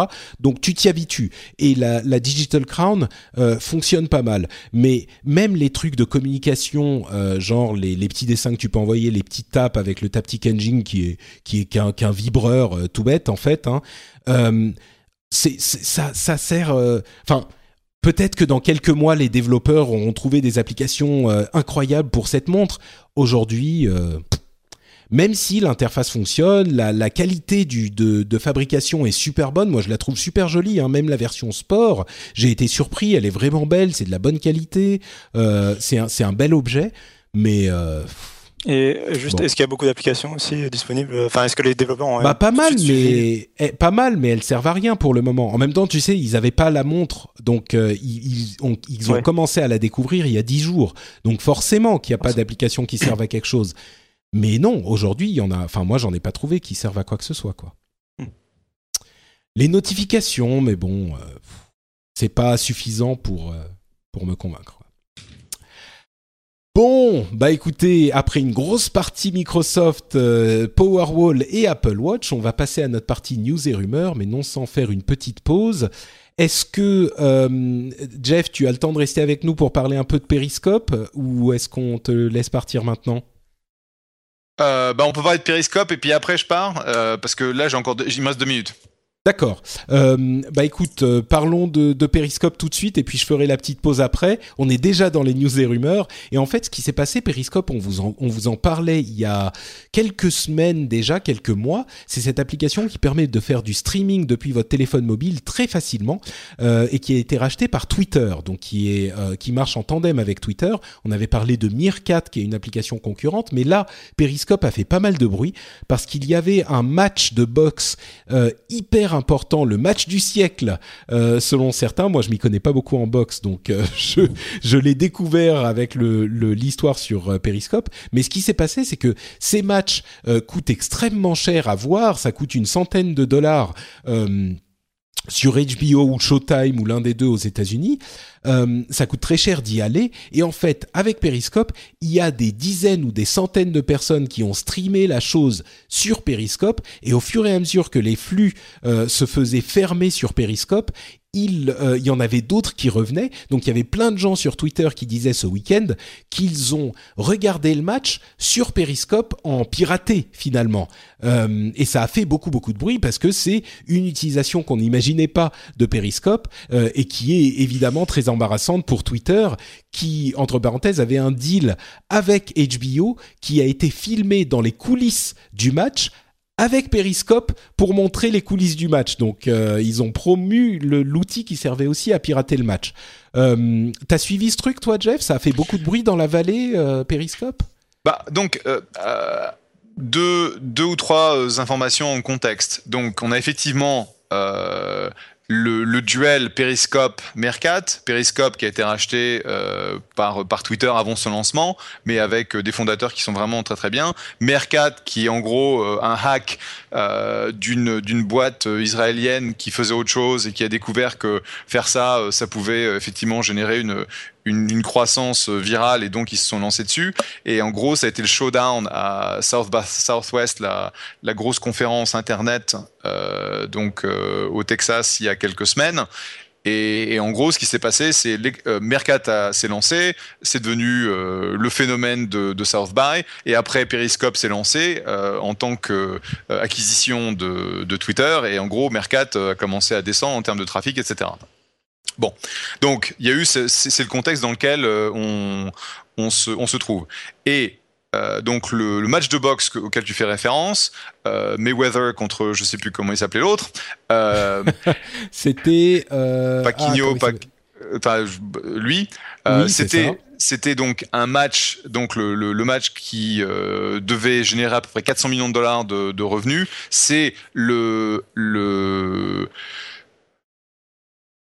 le match où l'événement qui coûtait le plus cher euh, à acheter sur ton sur ton sur ta, ta télé. Donc euh, si tu faisais euh, une souscription au match, ça coûtait 90 ou 100 dollars euh, sur Comcast, donc c'était un prix euh, très important. Si tu voulais retransmettre le match dans un bar, c'était genre 2500 ou 5000 dollars minimum.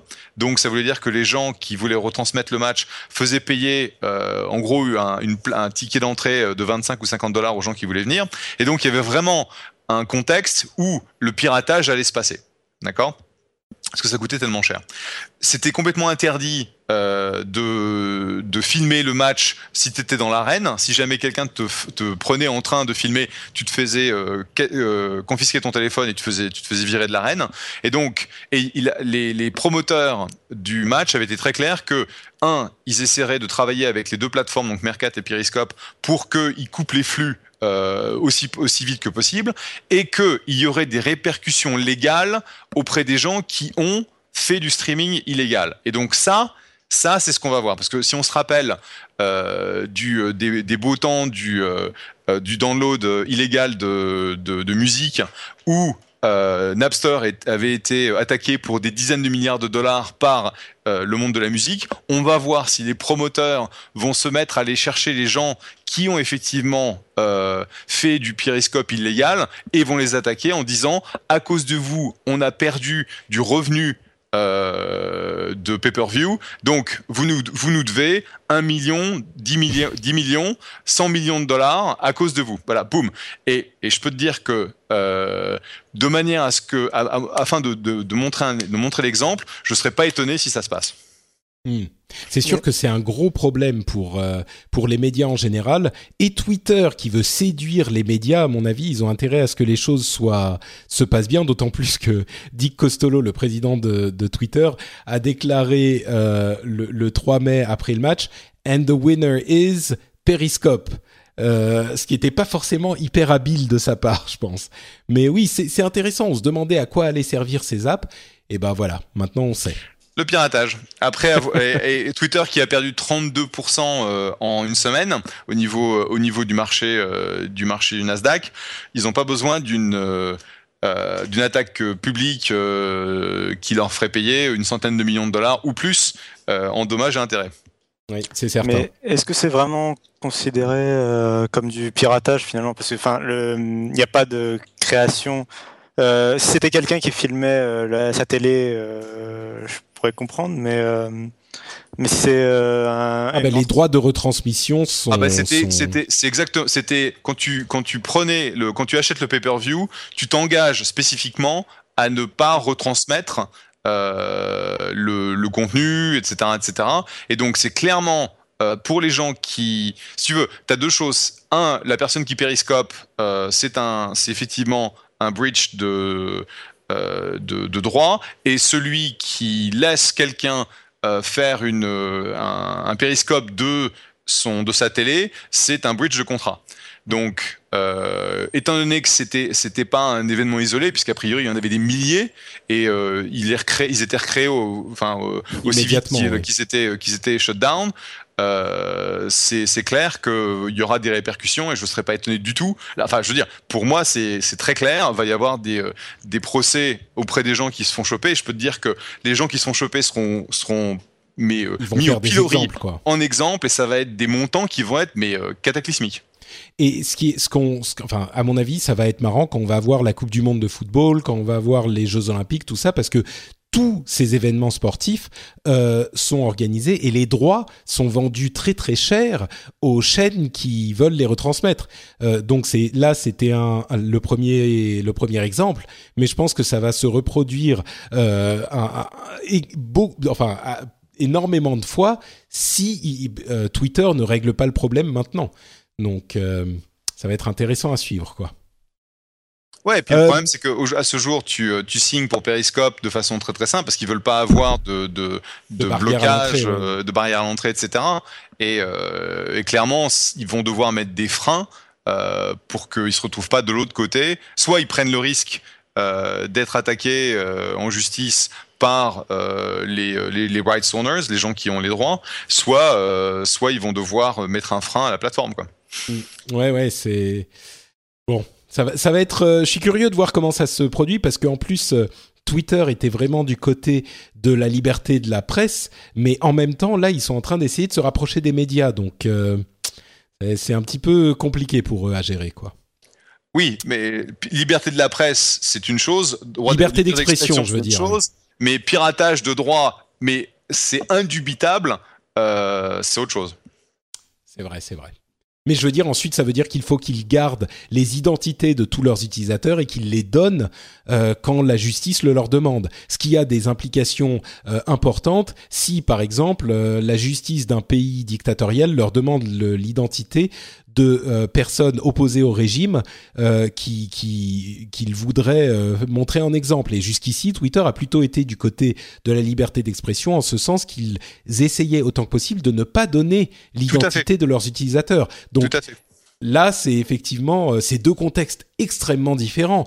Mais la conséquence est, est, la même pour leurs utilisateurs et pour la manière dont ils gèrent ça. Donc, Ouais, bah écoute, ça va, ça va être intéressant de voir ce qui se passe. C'est comme d'habitude, euh, l'utilisation de la technologie t'amène à euh, des, euh, des, extrêmes qui sont pas toujours celles que tu attends, et puis tu vois un peu comment les plateformes réagissent.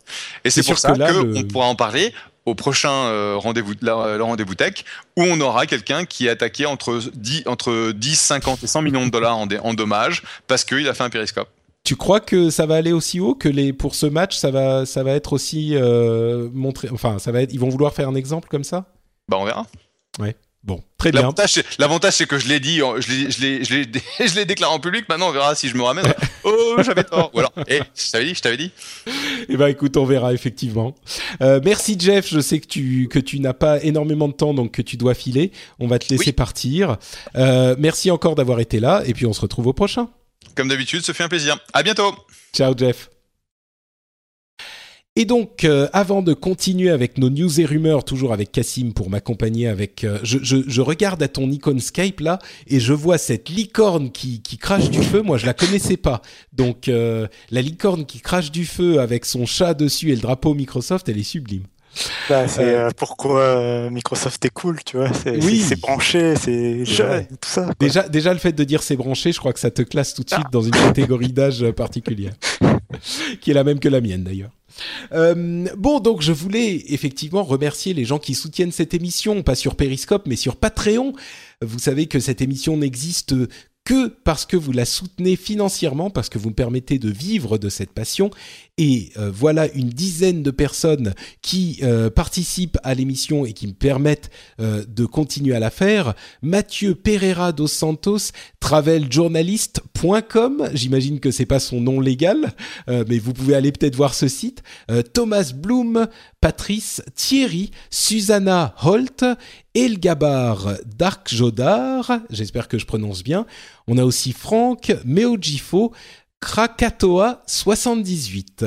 Merci à vous tous de participer à l'émission. Merci de contribuer à l'émission. Merci d'ailleurs à Cassim également. Euh, vous savez que Patreon est le moyen, Patreon est le moyen qui me permet euh, de vivre de ce qui est pour moi une passion depuis euh, presque, allez, ça va faire bientôt 9 ans maintenant, euh, que c'est grâce à vous que euh, je peux continuer à le faire. C'est grâce à vous que je peux payer mon loyer et manger même plus que des pâtes maintenant. Je me permets des sushis et des choses extravagantes. Et si vous estimez que l'émission euh, vaut quelque chose, euh, je pense souvent à la chose de cette manière. Je me dis, si demain l'émission s'arrêtait, est-ce que ça vous emmerderait? Est-ce que vous diriez oh bah je serais prêt à payer un petit dollar par épisode pour qu'elle revienne?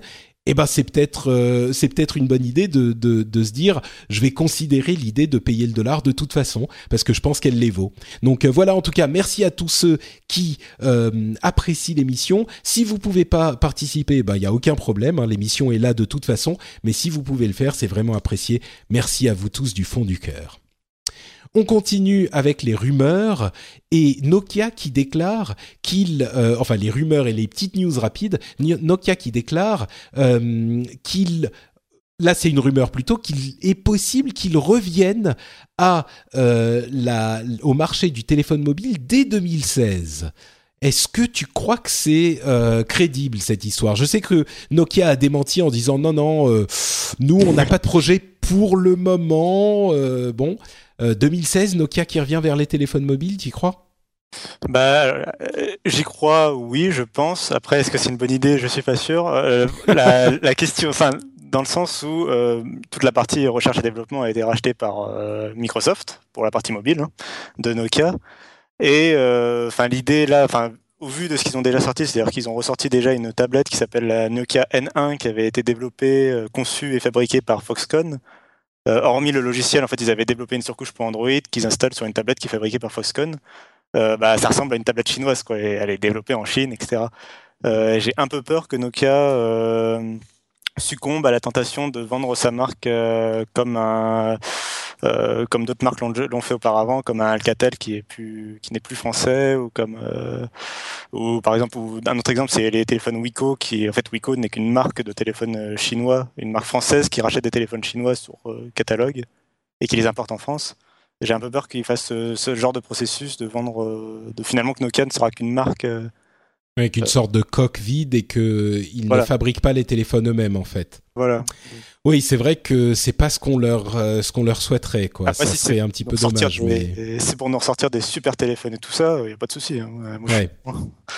ouais, moi je crois que c'est un peu tôt. Je pense qu'ils reviendront euh, au téléphone mobile, mais je pense que 2016 c'est un peu tôt encore. Euh, ça arrivera plus tard. Je trouverais plus intéressant qu'ils se lancent sur des nouveaux marchés, par exemple le marché des objets connectés ou même des nouveaux nouveaux marchés qui n'existent pas encore. Euh, parce que enfin Nokia euh, n'a pas fait que des téléphones mobiles dans sa vie, ils ont fait beaucoup de choses. Euh, et donc ce serait intéressant qu'ils se lancent sur un nouveau marché plutôt que de revenir sur un ancien où ils ont bah, déjà fait un peu le tour finalement. Ouais. Peut-être, peut-être. Moi je crois qu'ils ont quelque chose à faire dans les téléphones, mais Bon, on verra ce que ça donne. Euh, il semblerait que Google Glass ne soit pas aussi mort que je le pensais, euh, puisque le, fabricant de lunettes euh, italien Luxotica, qui, est propriétaire de plusieurs marques de lunettes, serait en train de travailler sur une version 2 des Google Glass, et que la version consommateur finale serait la version 3, et que donc ils sont déjà en train de travailler sur la version 2. Est-ce qu'elle serait présentée déjà au Google I.O. dans quelques temps. On ne sait pas, mais euh, bon, Google Glass, ils sont encore en train de travailler dessus. Ça ne veut pas dire que j'y crois plus, mais euh, à mon avis, je continue à croire que ça va revenir sous une forme peut-être, mais que ça, s'appellera plus Google Glass. Mais bon, on verra. Euh, rien à ajouter là-dessus? Oh bah, bah Je ne sais pas s'ils si ils se relanceront. Enfin, moi, j'y crois aux rumeurs, mais euh, je pense que les problèmes qui sont à la fois, enfin, les problèmes de société qu'avait qu posé Google Glass et les problèmes d'usage, euh, pour l'instant, sont pas bah, forcément sont pas résolus. Oui, c'est le problème. Donc euh, après, s'ils ont une démo, enfin, s'ils ont une, une, killer app ou quelque chose qui montre que, que c'est super et que tout le monde en veut, euh, voilà. Moi, moi, j'avais bien aimé la, leur première démo à l'époque, donc. Ouais. Mmh. Ouais, moi, je suis toujours pas convaincu. Google est en train de faire dans le reste des pays européens ce qu'ils ont fait en France avec le Fonds pour l'innovation numérique. Euh, un petit peu pour se faire pardonner euh, ou pas pour se faire pardonner. Je devrais pas dire ça parce que, à mon sens, ils n'ont rien fait de mal. Mais euh, du point de vue des de la presse du de l'Europe entière, ils sont en train de les assassiner. Eh bien, ils ont ouvert un fonds de 163 millions de dollars qui s'appelle le Google Innovation Fund, qui est un petit peu comme je le disais similaire à celui qu'on a en France. C'était un fonds de 60 millions d'euros, si je ne m'abuse, en France, qui, qui devait aider les journaux euh, à faire la transition, à opérer la transition vers le numérique, et eh ben là, euh, il y a huit euh, éditeurs européens qui vont faire la même chose avec Google, avec beaucoup d'argent. Et c'est intéressant que ça arrive au moment, euh, au moment où euh, l'Union européenne euh, est en train de faire des enquêtes assez poussées sur Google en général. Donc, je sais pas si c'est un hasard, mais bon, en tout cas, c'est en train de d'arriver, voir ce qu'ils vont en faire de tout cet argent. Moi, j'ai pas vu encore jusqu'à maintenant une utilisation incroyable par les les éditeurs euh, français. Je sais pas toi, Cassim, si tu suis plus la plus la presse, si tu as vu si ça donnait quelque chose de convaincant euh, tout cet argent qui a été distribué? Non, mais là, en tête, dans ma tête, il y avait le fait que déjà, euh, chaque année, la presse est subventionnée par l'État. Et j'ai ah, pas ça, c'est encore autre chose. J'ai pas remarqué non plus que c'était qu'ils utilisaient ça de façon euh, magistralement euh, intelligente, mais du coup. Euh. Bon, disons que ils ont là, c'est un fonds qui est censé être prévu spécifiquement pour la transition au numérique. Donc, j'ai pas l'impression que ça, qu'il y ait des choses impressionnantes plus aujourd'hui qu'avant l'arrivée de ce fonds, mais peut-être que ça prend un peu de temps et que ça va arriver. Soyons pas mauvaise langue ou, ou défaitistes. Hmm. Ouais. je suis sceptique avec les ayants droit d'une manière générale, mais je, suis toujours prêt à être surpris positivement. Oui. Bah écoute, espérons qu'on sera positivement surpris. Euh, il y a une, une autre chose qu'on avait un petit peu prévue, c'est cette euh, console euh, Android Ouya qui avait été lancée sur Kickstarter, qui avait fait beaucoup de bruit il y a deux ou trois ans, euh, même un petit peu plus maintenant, qui euh, finalement n'arrive pas à s'en sortir et qui est en train de chercher un acheteur. Euh, je, me souviens qu'à l'époque, j'avais été assez négatif sur cette console en me disant oui c'est bien gentil d'avoir une console sous Android qui soit pas chère mais pas performante mais le jour où les la nouvelle génération de entre guillemets vraie console va arriver ça sera une autre histoire et tout le monde va oublier cette Ouya j'avais l'impression que les seules personnes qui croyaient en cette console étaient les personnes qui connaissaient un petit peu la tech et donc qui étaient peut-être euh, intéressées par Android, mais qui connaissaient pas vraiment le jeu vidéo. Et en tout cas, ce qui est clair, c'est que là, la console euh, bah, n'a pas connu le succès qu'on aurait pu lui souhaiter, et la société est en train de chercher un, un acheteur. Euh, donc moi, comme je le disais, ça me ça me surprend pas vraiment parce que les gens qui veulent jouer à une console de salon sont des gens qui vont s'asseoir sur un canapé spécifiquement pour jouer et qui recherchent des, qui recherchent des vraies expériences de de joueurs euh, core gamer. Euh, toi, est-ce que ça te surprend cette euh, cet échec de Ouya, Cassim Non, pas pour pas quand le produit, enfin par rapport à la date à laquelle est sorti le produit. Après, je crois plus, euh, bon, c'est pas, ça va pas être forcément des succès interplanétaires, mais euh, je crois plus dans les box sous Android qui sont en train de sortir actuellement, avec un Android qui a été prévu pour, qui est Android télé, euh, notamment la box par exemple de Nvidia qui devrait sortir, parce que c'est surtout une box télé qui va amener tous les services du type Netflix, etc. et qui permet de streamer euh, quand on fait passer partie de la PC Master Race, euh, qui permet de streamer euh, des jeux depuis son PC fixe vers le salon finalement. Donc, ça, à la limite, oui, mais, les jeux directement dessus, ça, je crois moi. Pour l'instant, Android a pas montré que, comme iOS, enfin, c'est des, des, OS qui sont pensés plutôt pour le mobile pour le moment il n'y a pas des expériences, il y a des bonnes expériences de jeu, mais euh, c'est pas des, il y a pas, il y a pas le dernier Call of Duty qui sort sur, euh, pour prendre un exemple bête, ou le dernier GTA qui sort sur Android pour le moment, quoi.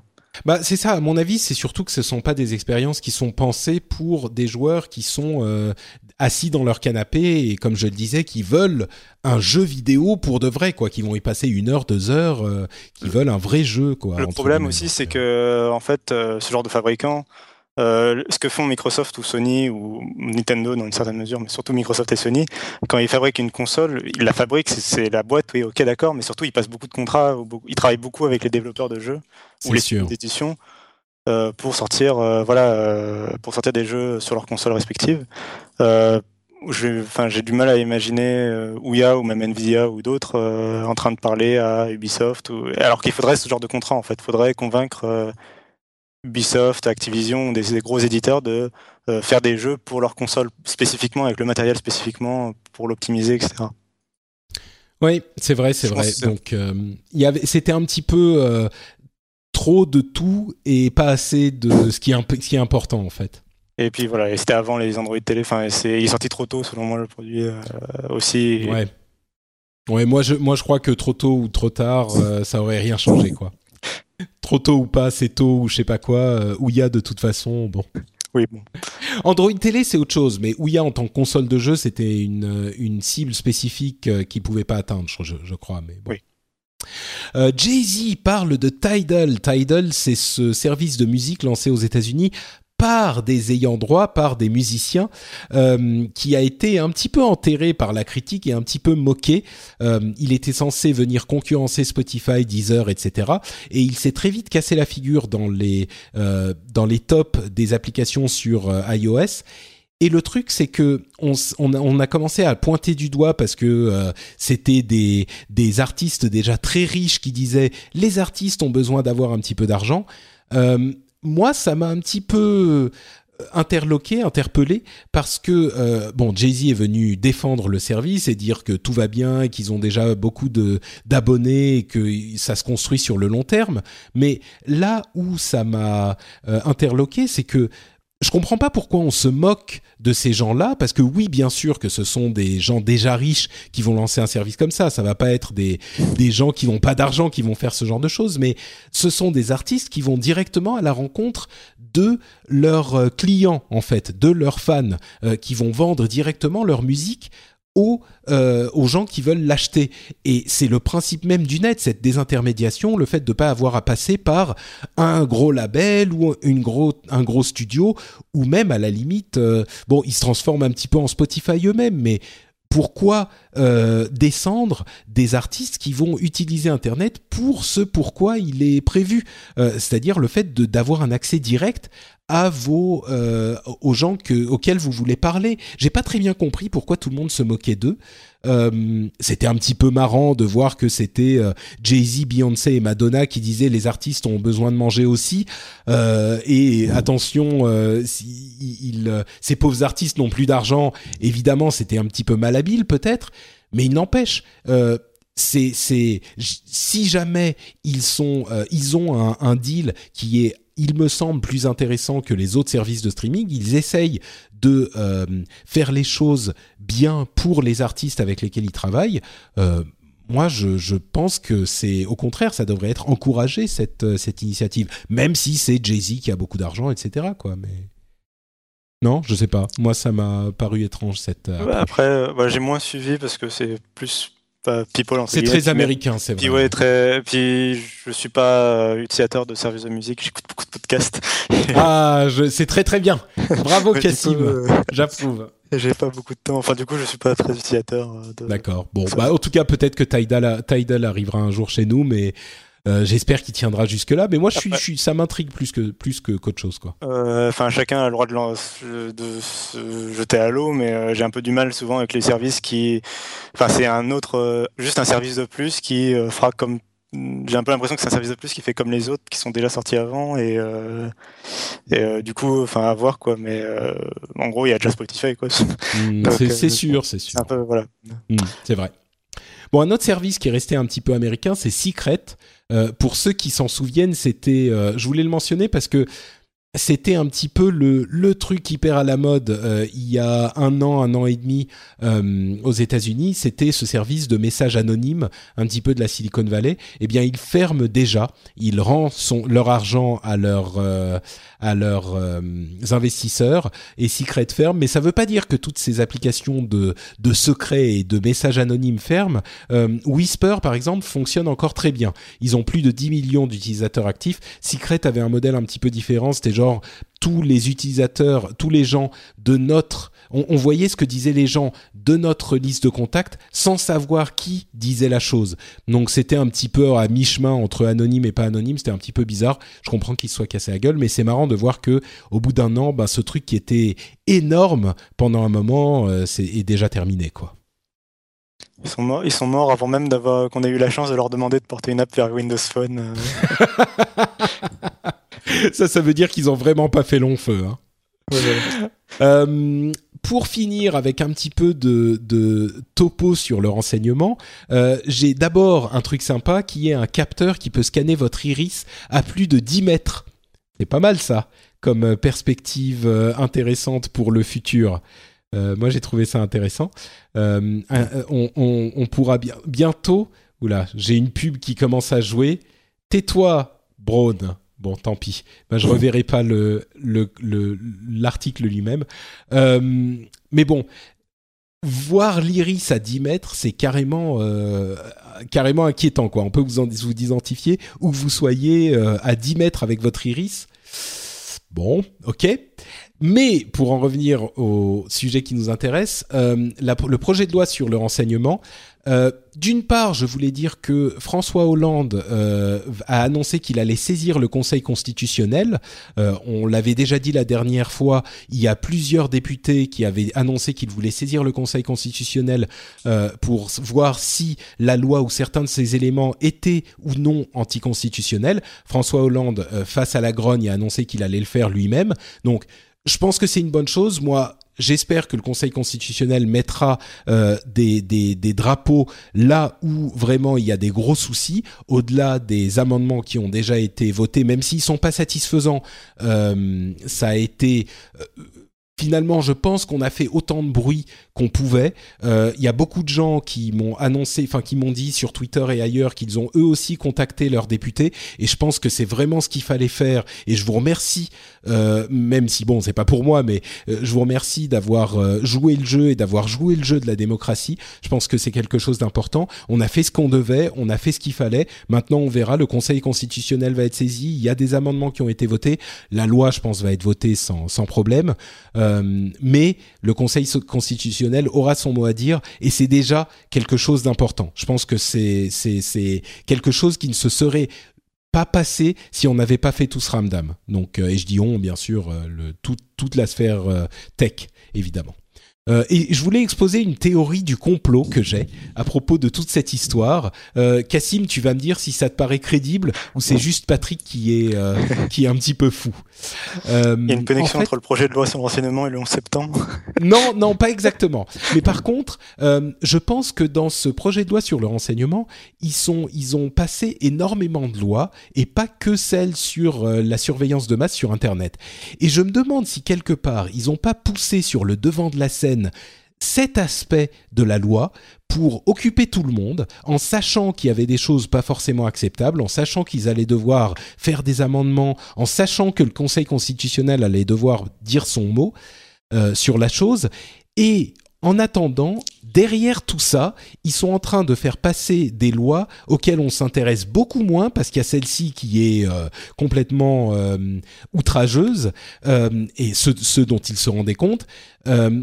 Et derrière tout ça, il y a des lois qui sont en train de légaliser des pratiques euh, qui étaient illégales jusqu'à maintenant et qui nous auraient été euh, beaucoup moins agréables à, constater si on y avait euh, jeté un petit peu plus un coup d'œil un petit peu plus attentif.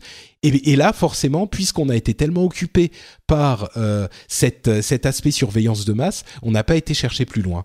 Qu'est-ce que t'en penses, Cassim? Je suis, je suis, euh, euh, je mets mon, mon chapeau en aluminium ou il y a peut-être un Euh, peu de vrai? En écoutant ta théorie, je pensais surtout à Frank Underwood de, de House of Cards parce que ça faisait un peu euh, justement euh, tec- technique, euh, stratégie euh, politique. euh, Communication politique, ouais. Oui, on va leur mettre un, un gros truc en avant euh, pour faire passer les trucs derrière euh, discrètement. Euh, bah après, euh, oui, euh, ma foi. euh, Enfin, c'est oui, c'est possible. Après, euh, enfin, comme toute théorie, euh, le, le problème c'est les, enfin, c'est les preuves. C'est, euh, on se, finalement, on saura pas quoi. Euh, Ouais. Mais Bah, oui, c'est que clairement. en fait, Il, il suffirait d'aller, il suffirait d'aller regarder les, le- toutes les lois qui font partie de, de, enfin tous les éléments qui font partie de cette loi. J'avoue que bon, c'est clair que je- ça, ça fait partie des classes. Enfin, j'ai l'impression que ça fait quand même partie des techniques classiques entre guillemets ça et le fait de voter une loi à minuit ou euh, le Mm. 31 avril euh, euh, ou ce genre de choses mais ouais. Bon bah je crois que s'il y a des juristes dans, dans l'assemblée, vous savez ce qu'il vous reste à faire. Vous allez louer- lire la loi qui sera votée. Ben aujourd'hui, quand on enregistre, ça sera demain, tout simplement. Lire la loi qui sera votée et vous pourrez vous pourrez nous dire s'il y avait des choses encore plus dramatiques qui ont été votées avec. Je- je sais pas si je suis d'accord avec toi parce que tu as raison ou si je suis d'accord avec toi parce que je suis aussi complotiste et que moi aussi j'ai peut-être besoin d'un chapeau euh. Ouais, bon, bah écoute, on aura, je, je pense, la réponse quand la loi finale sera, sera devant nos yeux. Bon, vous remarquerez que je suis moins déprimé que à l'épisode précédent avec tout ça, donc euh, bon, maintenant on a fait ce qu'on ce qu'on devait faire et c'est déjà pas mal. Euh, bon, bah écoutez, je pense qu'on arrive à la fin de cet épisode. On a parlé de, du, du One Billion Devices de, Windows 10. On a parlé du Powerwall et de la révolution euh, énergétique. On a parlé de l'Apple Watch qui me laisse... Euh, un petit peu tiède.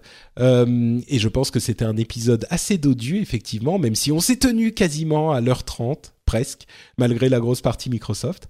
Et maintenant, on pourra plus me dire que je parle pas de Microsoft. Hein. ah, et pourtant, je, je l'ai jamais dit. Ah, c'est vrai, c'est vrai. Euh, non, mais je pense que c'était important, c'est sûr, euh, de parler de tout ça parce que Windows 10, je pense qu'il y a beaucoup de gens qui se rendent pas compte de l'importance que ça a et de l'importance que ça a pour Microsoft. En conclusion, je dirais que euh, ce dont je parlais il y a quelques mois déjà, cette impression que Microsoft est audacieux et cool, que c'est une société euh, qu'on a dont on a envie de parler euh, est, est, en train d'être euh, euh, répété par un bon nombre de personnes. Tout le monde a cette impression que Microsoft est en train de devenir cool, et déjà ça en soi, c'est un événement. Donc voilà, ça vaut, ça vaut la peine d'en parler. Si on m'avait dit ça il y a 10 ans, que, quand j'étais euh, quand j'étais euh, étudiant, enfin au, collège ou au lycée, et que, euh, enfin à l'époque où Microsoft était AI littéralement, enfin, c'était Vista, à l'époque Vista ou Internet Explorer, ça, euh, ou pire Xbox for Gaming Live, enfin ou je sais plus, for Windows Live sur Windows. Enfin c'est l'époque noire quoi. Si on avait dit qu'un jour on dirait que Microsoft est cool. Comme quoi. Ah, je là encore, bon, je fais un petit peu mon. Je l'avais dit, mais quand je disais il faut jamais enterrer Microsoft. Il faut jamais, ça, répété faut jamais enterrer une entreprise de toute façon d'une manière générale. Oh, je crois qu'il y en a qu'on peut qu'on peut un petit peu enterrer plus que d'autres, mais. Non, mais à une euh, certaine taille, quoi. Je veux dire, un, hmm. un Google ou un Apple peut toujours revenir, même s'ils perdent, s'ils ralentissent sur un marché, par exemple. Oui, oui. Je crois que Microsoft, euh, moi, il y a beaucoup de gens qui en auraient pas donné très cher. Hein, il, y a, il y a ne serait-ce que trois ans. Euh... Je, je, mettrais, ah, je mettrais Intel, voilà, dans les sociétés avec Microsoft, euh, qui souvent qu'on condamne euh, bah, Intel avec ARM, par exemple, on les avait condamnés il y a quelques années à une mort, enfin à une descente à cause des, ouais. des processeurs mobiles, et finalement, bon, ils, ils, ont encore du mal sur le mobile, mais ils reviennent, je trouve. C'est sûr, oui, ouais, ouais, tout à fait. Bon, et eh ben en tout cas, merci beaucoup Cassim d'avoir été là pour cet épisode. Euh, est-ce que tu peux nous dire où on peut te retrouver sur Internet et les, les émissions que tu fais, les sites auxquels tu participes? Euh, oui, c'est toujours un plaisir de, de venir. Puis je commence à, à, me sentir voilà au chaud. Ça fait quelques émissions. Oui, c'est ça. T'as ta place, t'as as les coussins dans le coin. Euh, très bien, très bien. Euh, et donc on peut me retrouver donc en, en, premier donc sur Twitter où je dis des bêtises euh, at notcassim, N O T C A 2 S I M. Très très bon pseudo. Oui, voilà. et euh, on ne sait pas où je l'ai eu. Et euh, sinon, on peut m'écouter euh, dans Lifestyle, qui est un podcast donc dédié à, l'actualité de Microsoft, où on interviewe aussi des employés de Microsoft. Puis... Mais où on essaye, on n'est pas non plus, on n'est pas un podcast officiel ni rien. On n'est pas des cheerleaders ou quoi. C'est juste, on essaye voilà d'être un peu de suivre de près l'entreprise pour vraiment analyser ce qu'elle fait. donc, mais on critique quand il quand il faut quoi. Euh, donc c'est toutes les deux semaines sur lifetime.fr et sinon j'écris pour euh, Frawin euh, qui est l'équivalent du site Frandroid bien connu pour la communauté Android mais sauf que donc c'est dédié à l'univers Microsoft et donc c'est sur frawin.com F R A W I N. Super, merci Cassim. Pour ma part, c'est Note Patrick sur Twitter. Vous le savez, je suis aussi Note Patrick sur euh, Facebook, j'ai French Spin, sur Facebook et je suis aussi sur Google Patrick Béja. Vous pouvez retrouver cette émission et d'autres sur frenchspin.fr. Vous retrouverez le rendez-vous jeu, par exemple, si vous aimez un petit peu les jeux vidéo. Euh, vous pourrez les retrouver là-bas. C'est un petit peu le rendez-vous tech, mais pour le jeu d'où euh, le titre intelligemment choisi. Euh, vous pouvez aussi laisser des commentaires sur l'émission euh, sur ce même site, sur frenchspin.fr, venir nous dire si vous, vous pensez qu'on a trop parlé de Microsoft pendant l'épisode, du coup, ça serait marrant. si vous, vous avez des commentaires sur Tesla et la manière dont il pourrait ou non changer les choses dans le domaine de l'énergie, vos impressions peut-être sur l'Apple Watch, je serais curieux de les avoir aussi, si elles sont similaires aux miennes ou si vous étiez déjà adepte d'une des smartwatches, est-ce que celle-là vous plaît plus ou moins que celle que vous avez déjà, etc., etc. Si on a dit des bêtises, vous pouvez venir nous corriger. L'émission vit grâce à vous sur le site frenchspin.fr. Donc je vous remercie de venir laisser vos commentaires. vous pouvez aussi soutenir l'émission, vous le savez, sur patreon.com slash rdvtech. Si vous êtes déjà un euh, soutien de l'émission, n'oubliez pas de mettre à jour votre petite carte bleue, euh, sinon votre euh, votre contribution n'est pas comptée. Il y en a, je, le mentionne de temps en temps, mais il y en avait beaucoup ce mois-ci de cartes bleues non mises à jour et donc de, contributions rejetées. donc voilà, je, voulais le mentionner pour me rappeler à votre bon souvenir, au bon souvenir de mes patrons préférés. et voilà, ça va être tout pour cet épisode.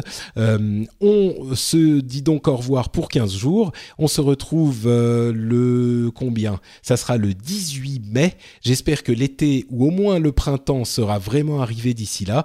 Et euh, pour vous tenir chaud, euh, si ça n'est pas le cas, je vous fais plein de bisous et plein de câlins du rendez-vous tech. Ciao à tous, à très vite. Ciao.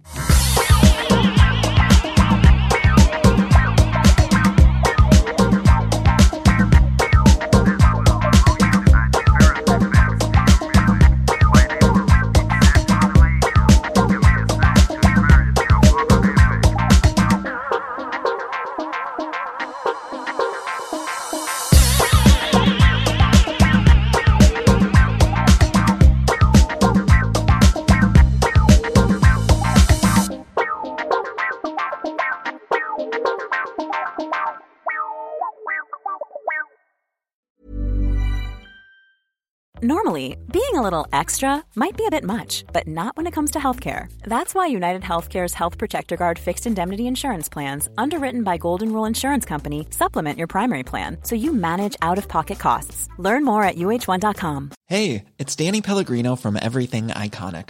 Ready to upgrade your style game without blowing your budget? Check out Quince. They've got all the good stuff shirts and polos, activewear, and fine leather goods all at 50 to 80% less than other high-end brands. And the best part? They're all about safe, ethical, and responsible manufacturing. Get that luxury vibe without the luxury price tag. Hit up quince.com slash upgrade for free shipping and 365 day returns on your next order. That's quince.com slash upgrade.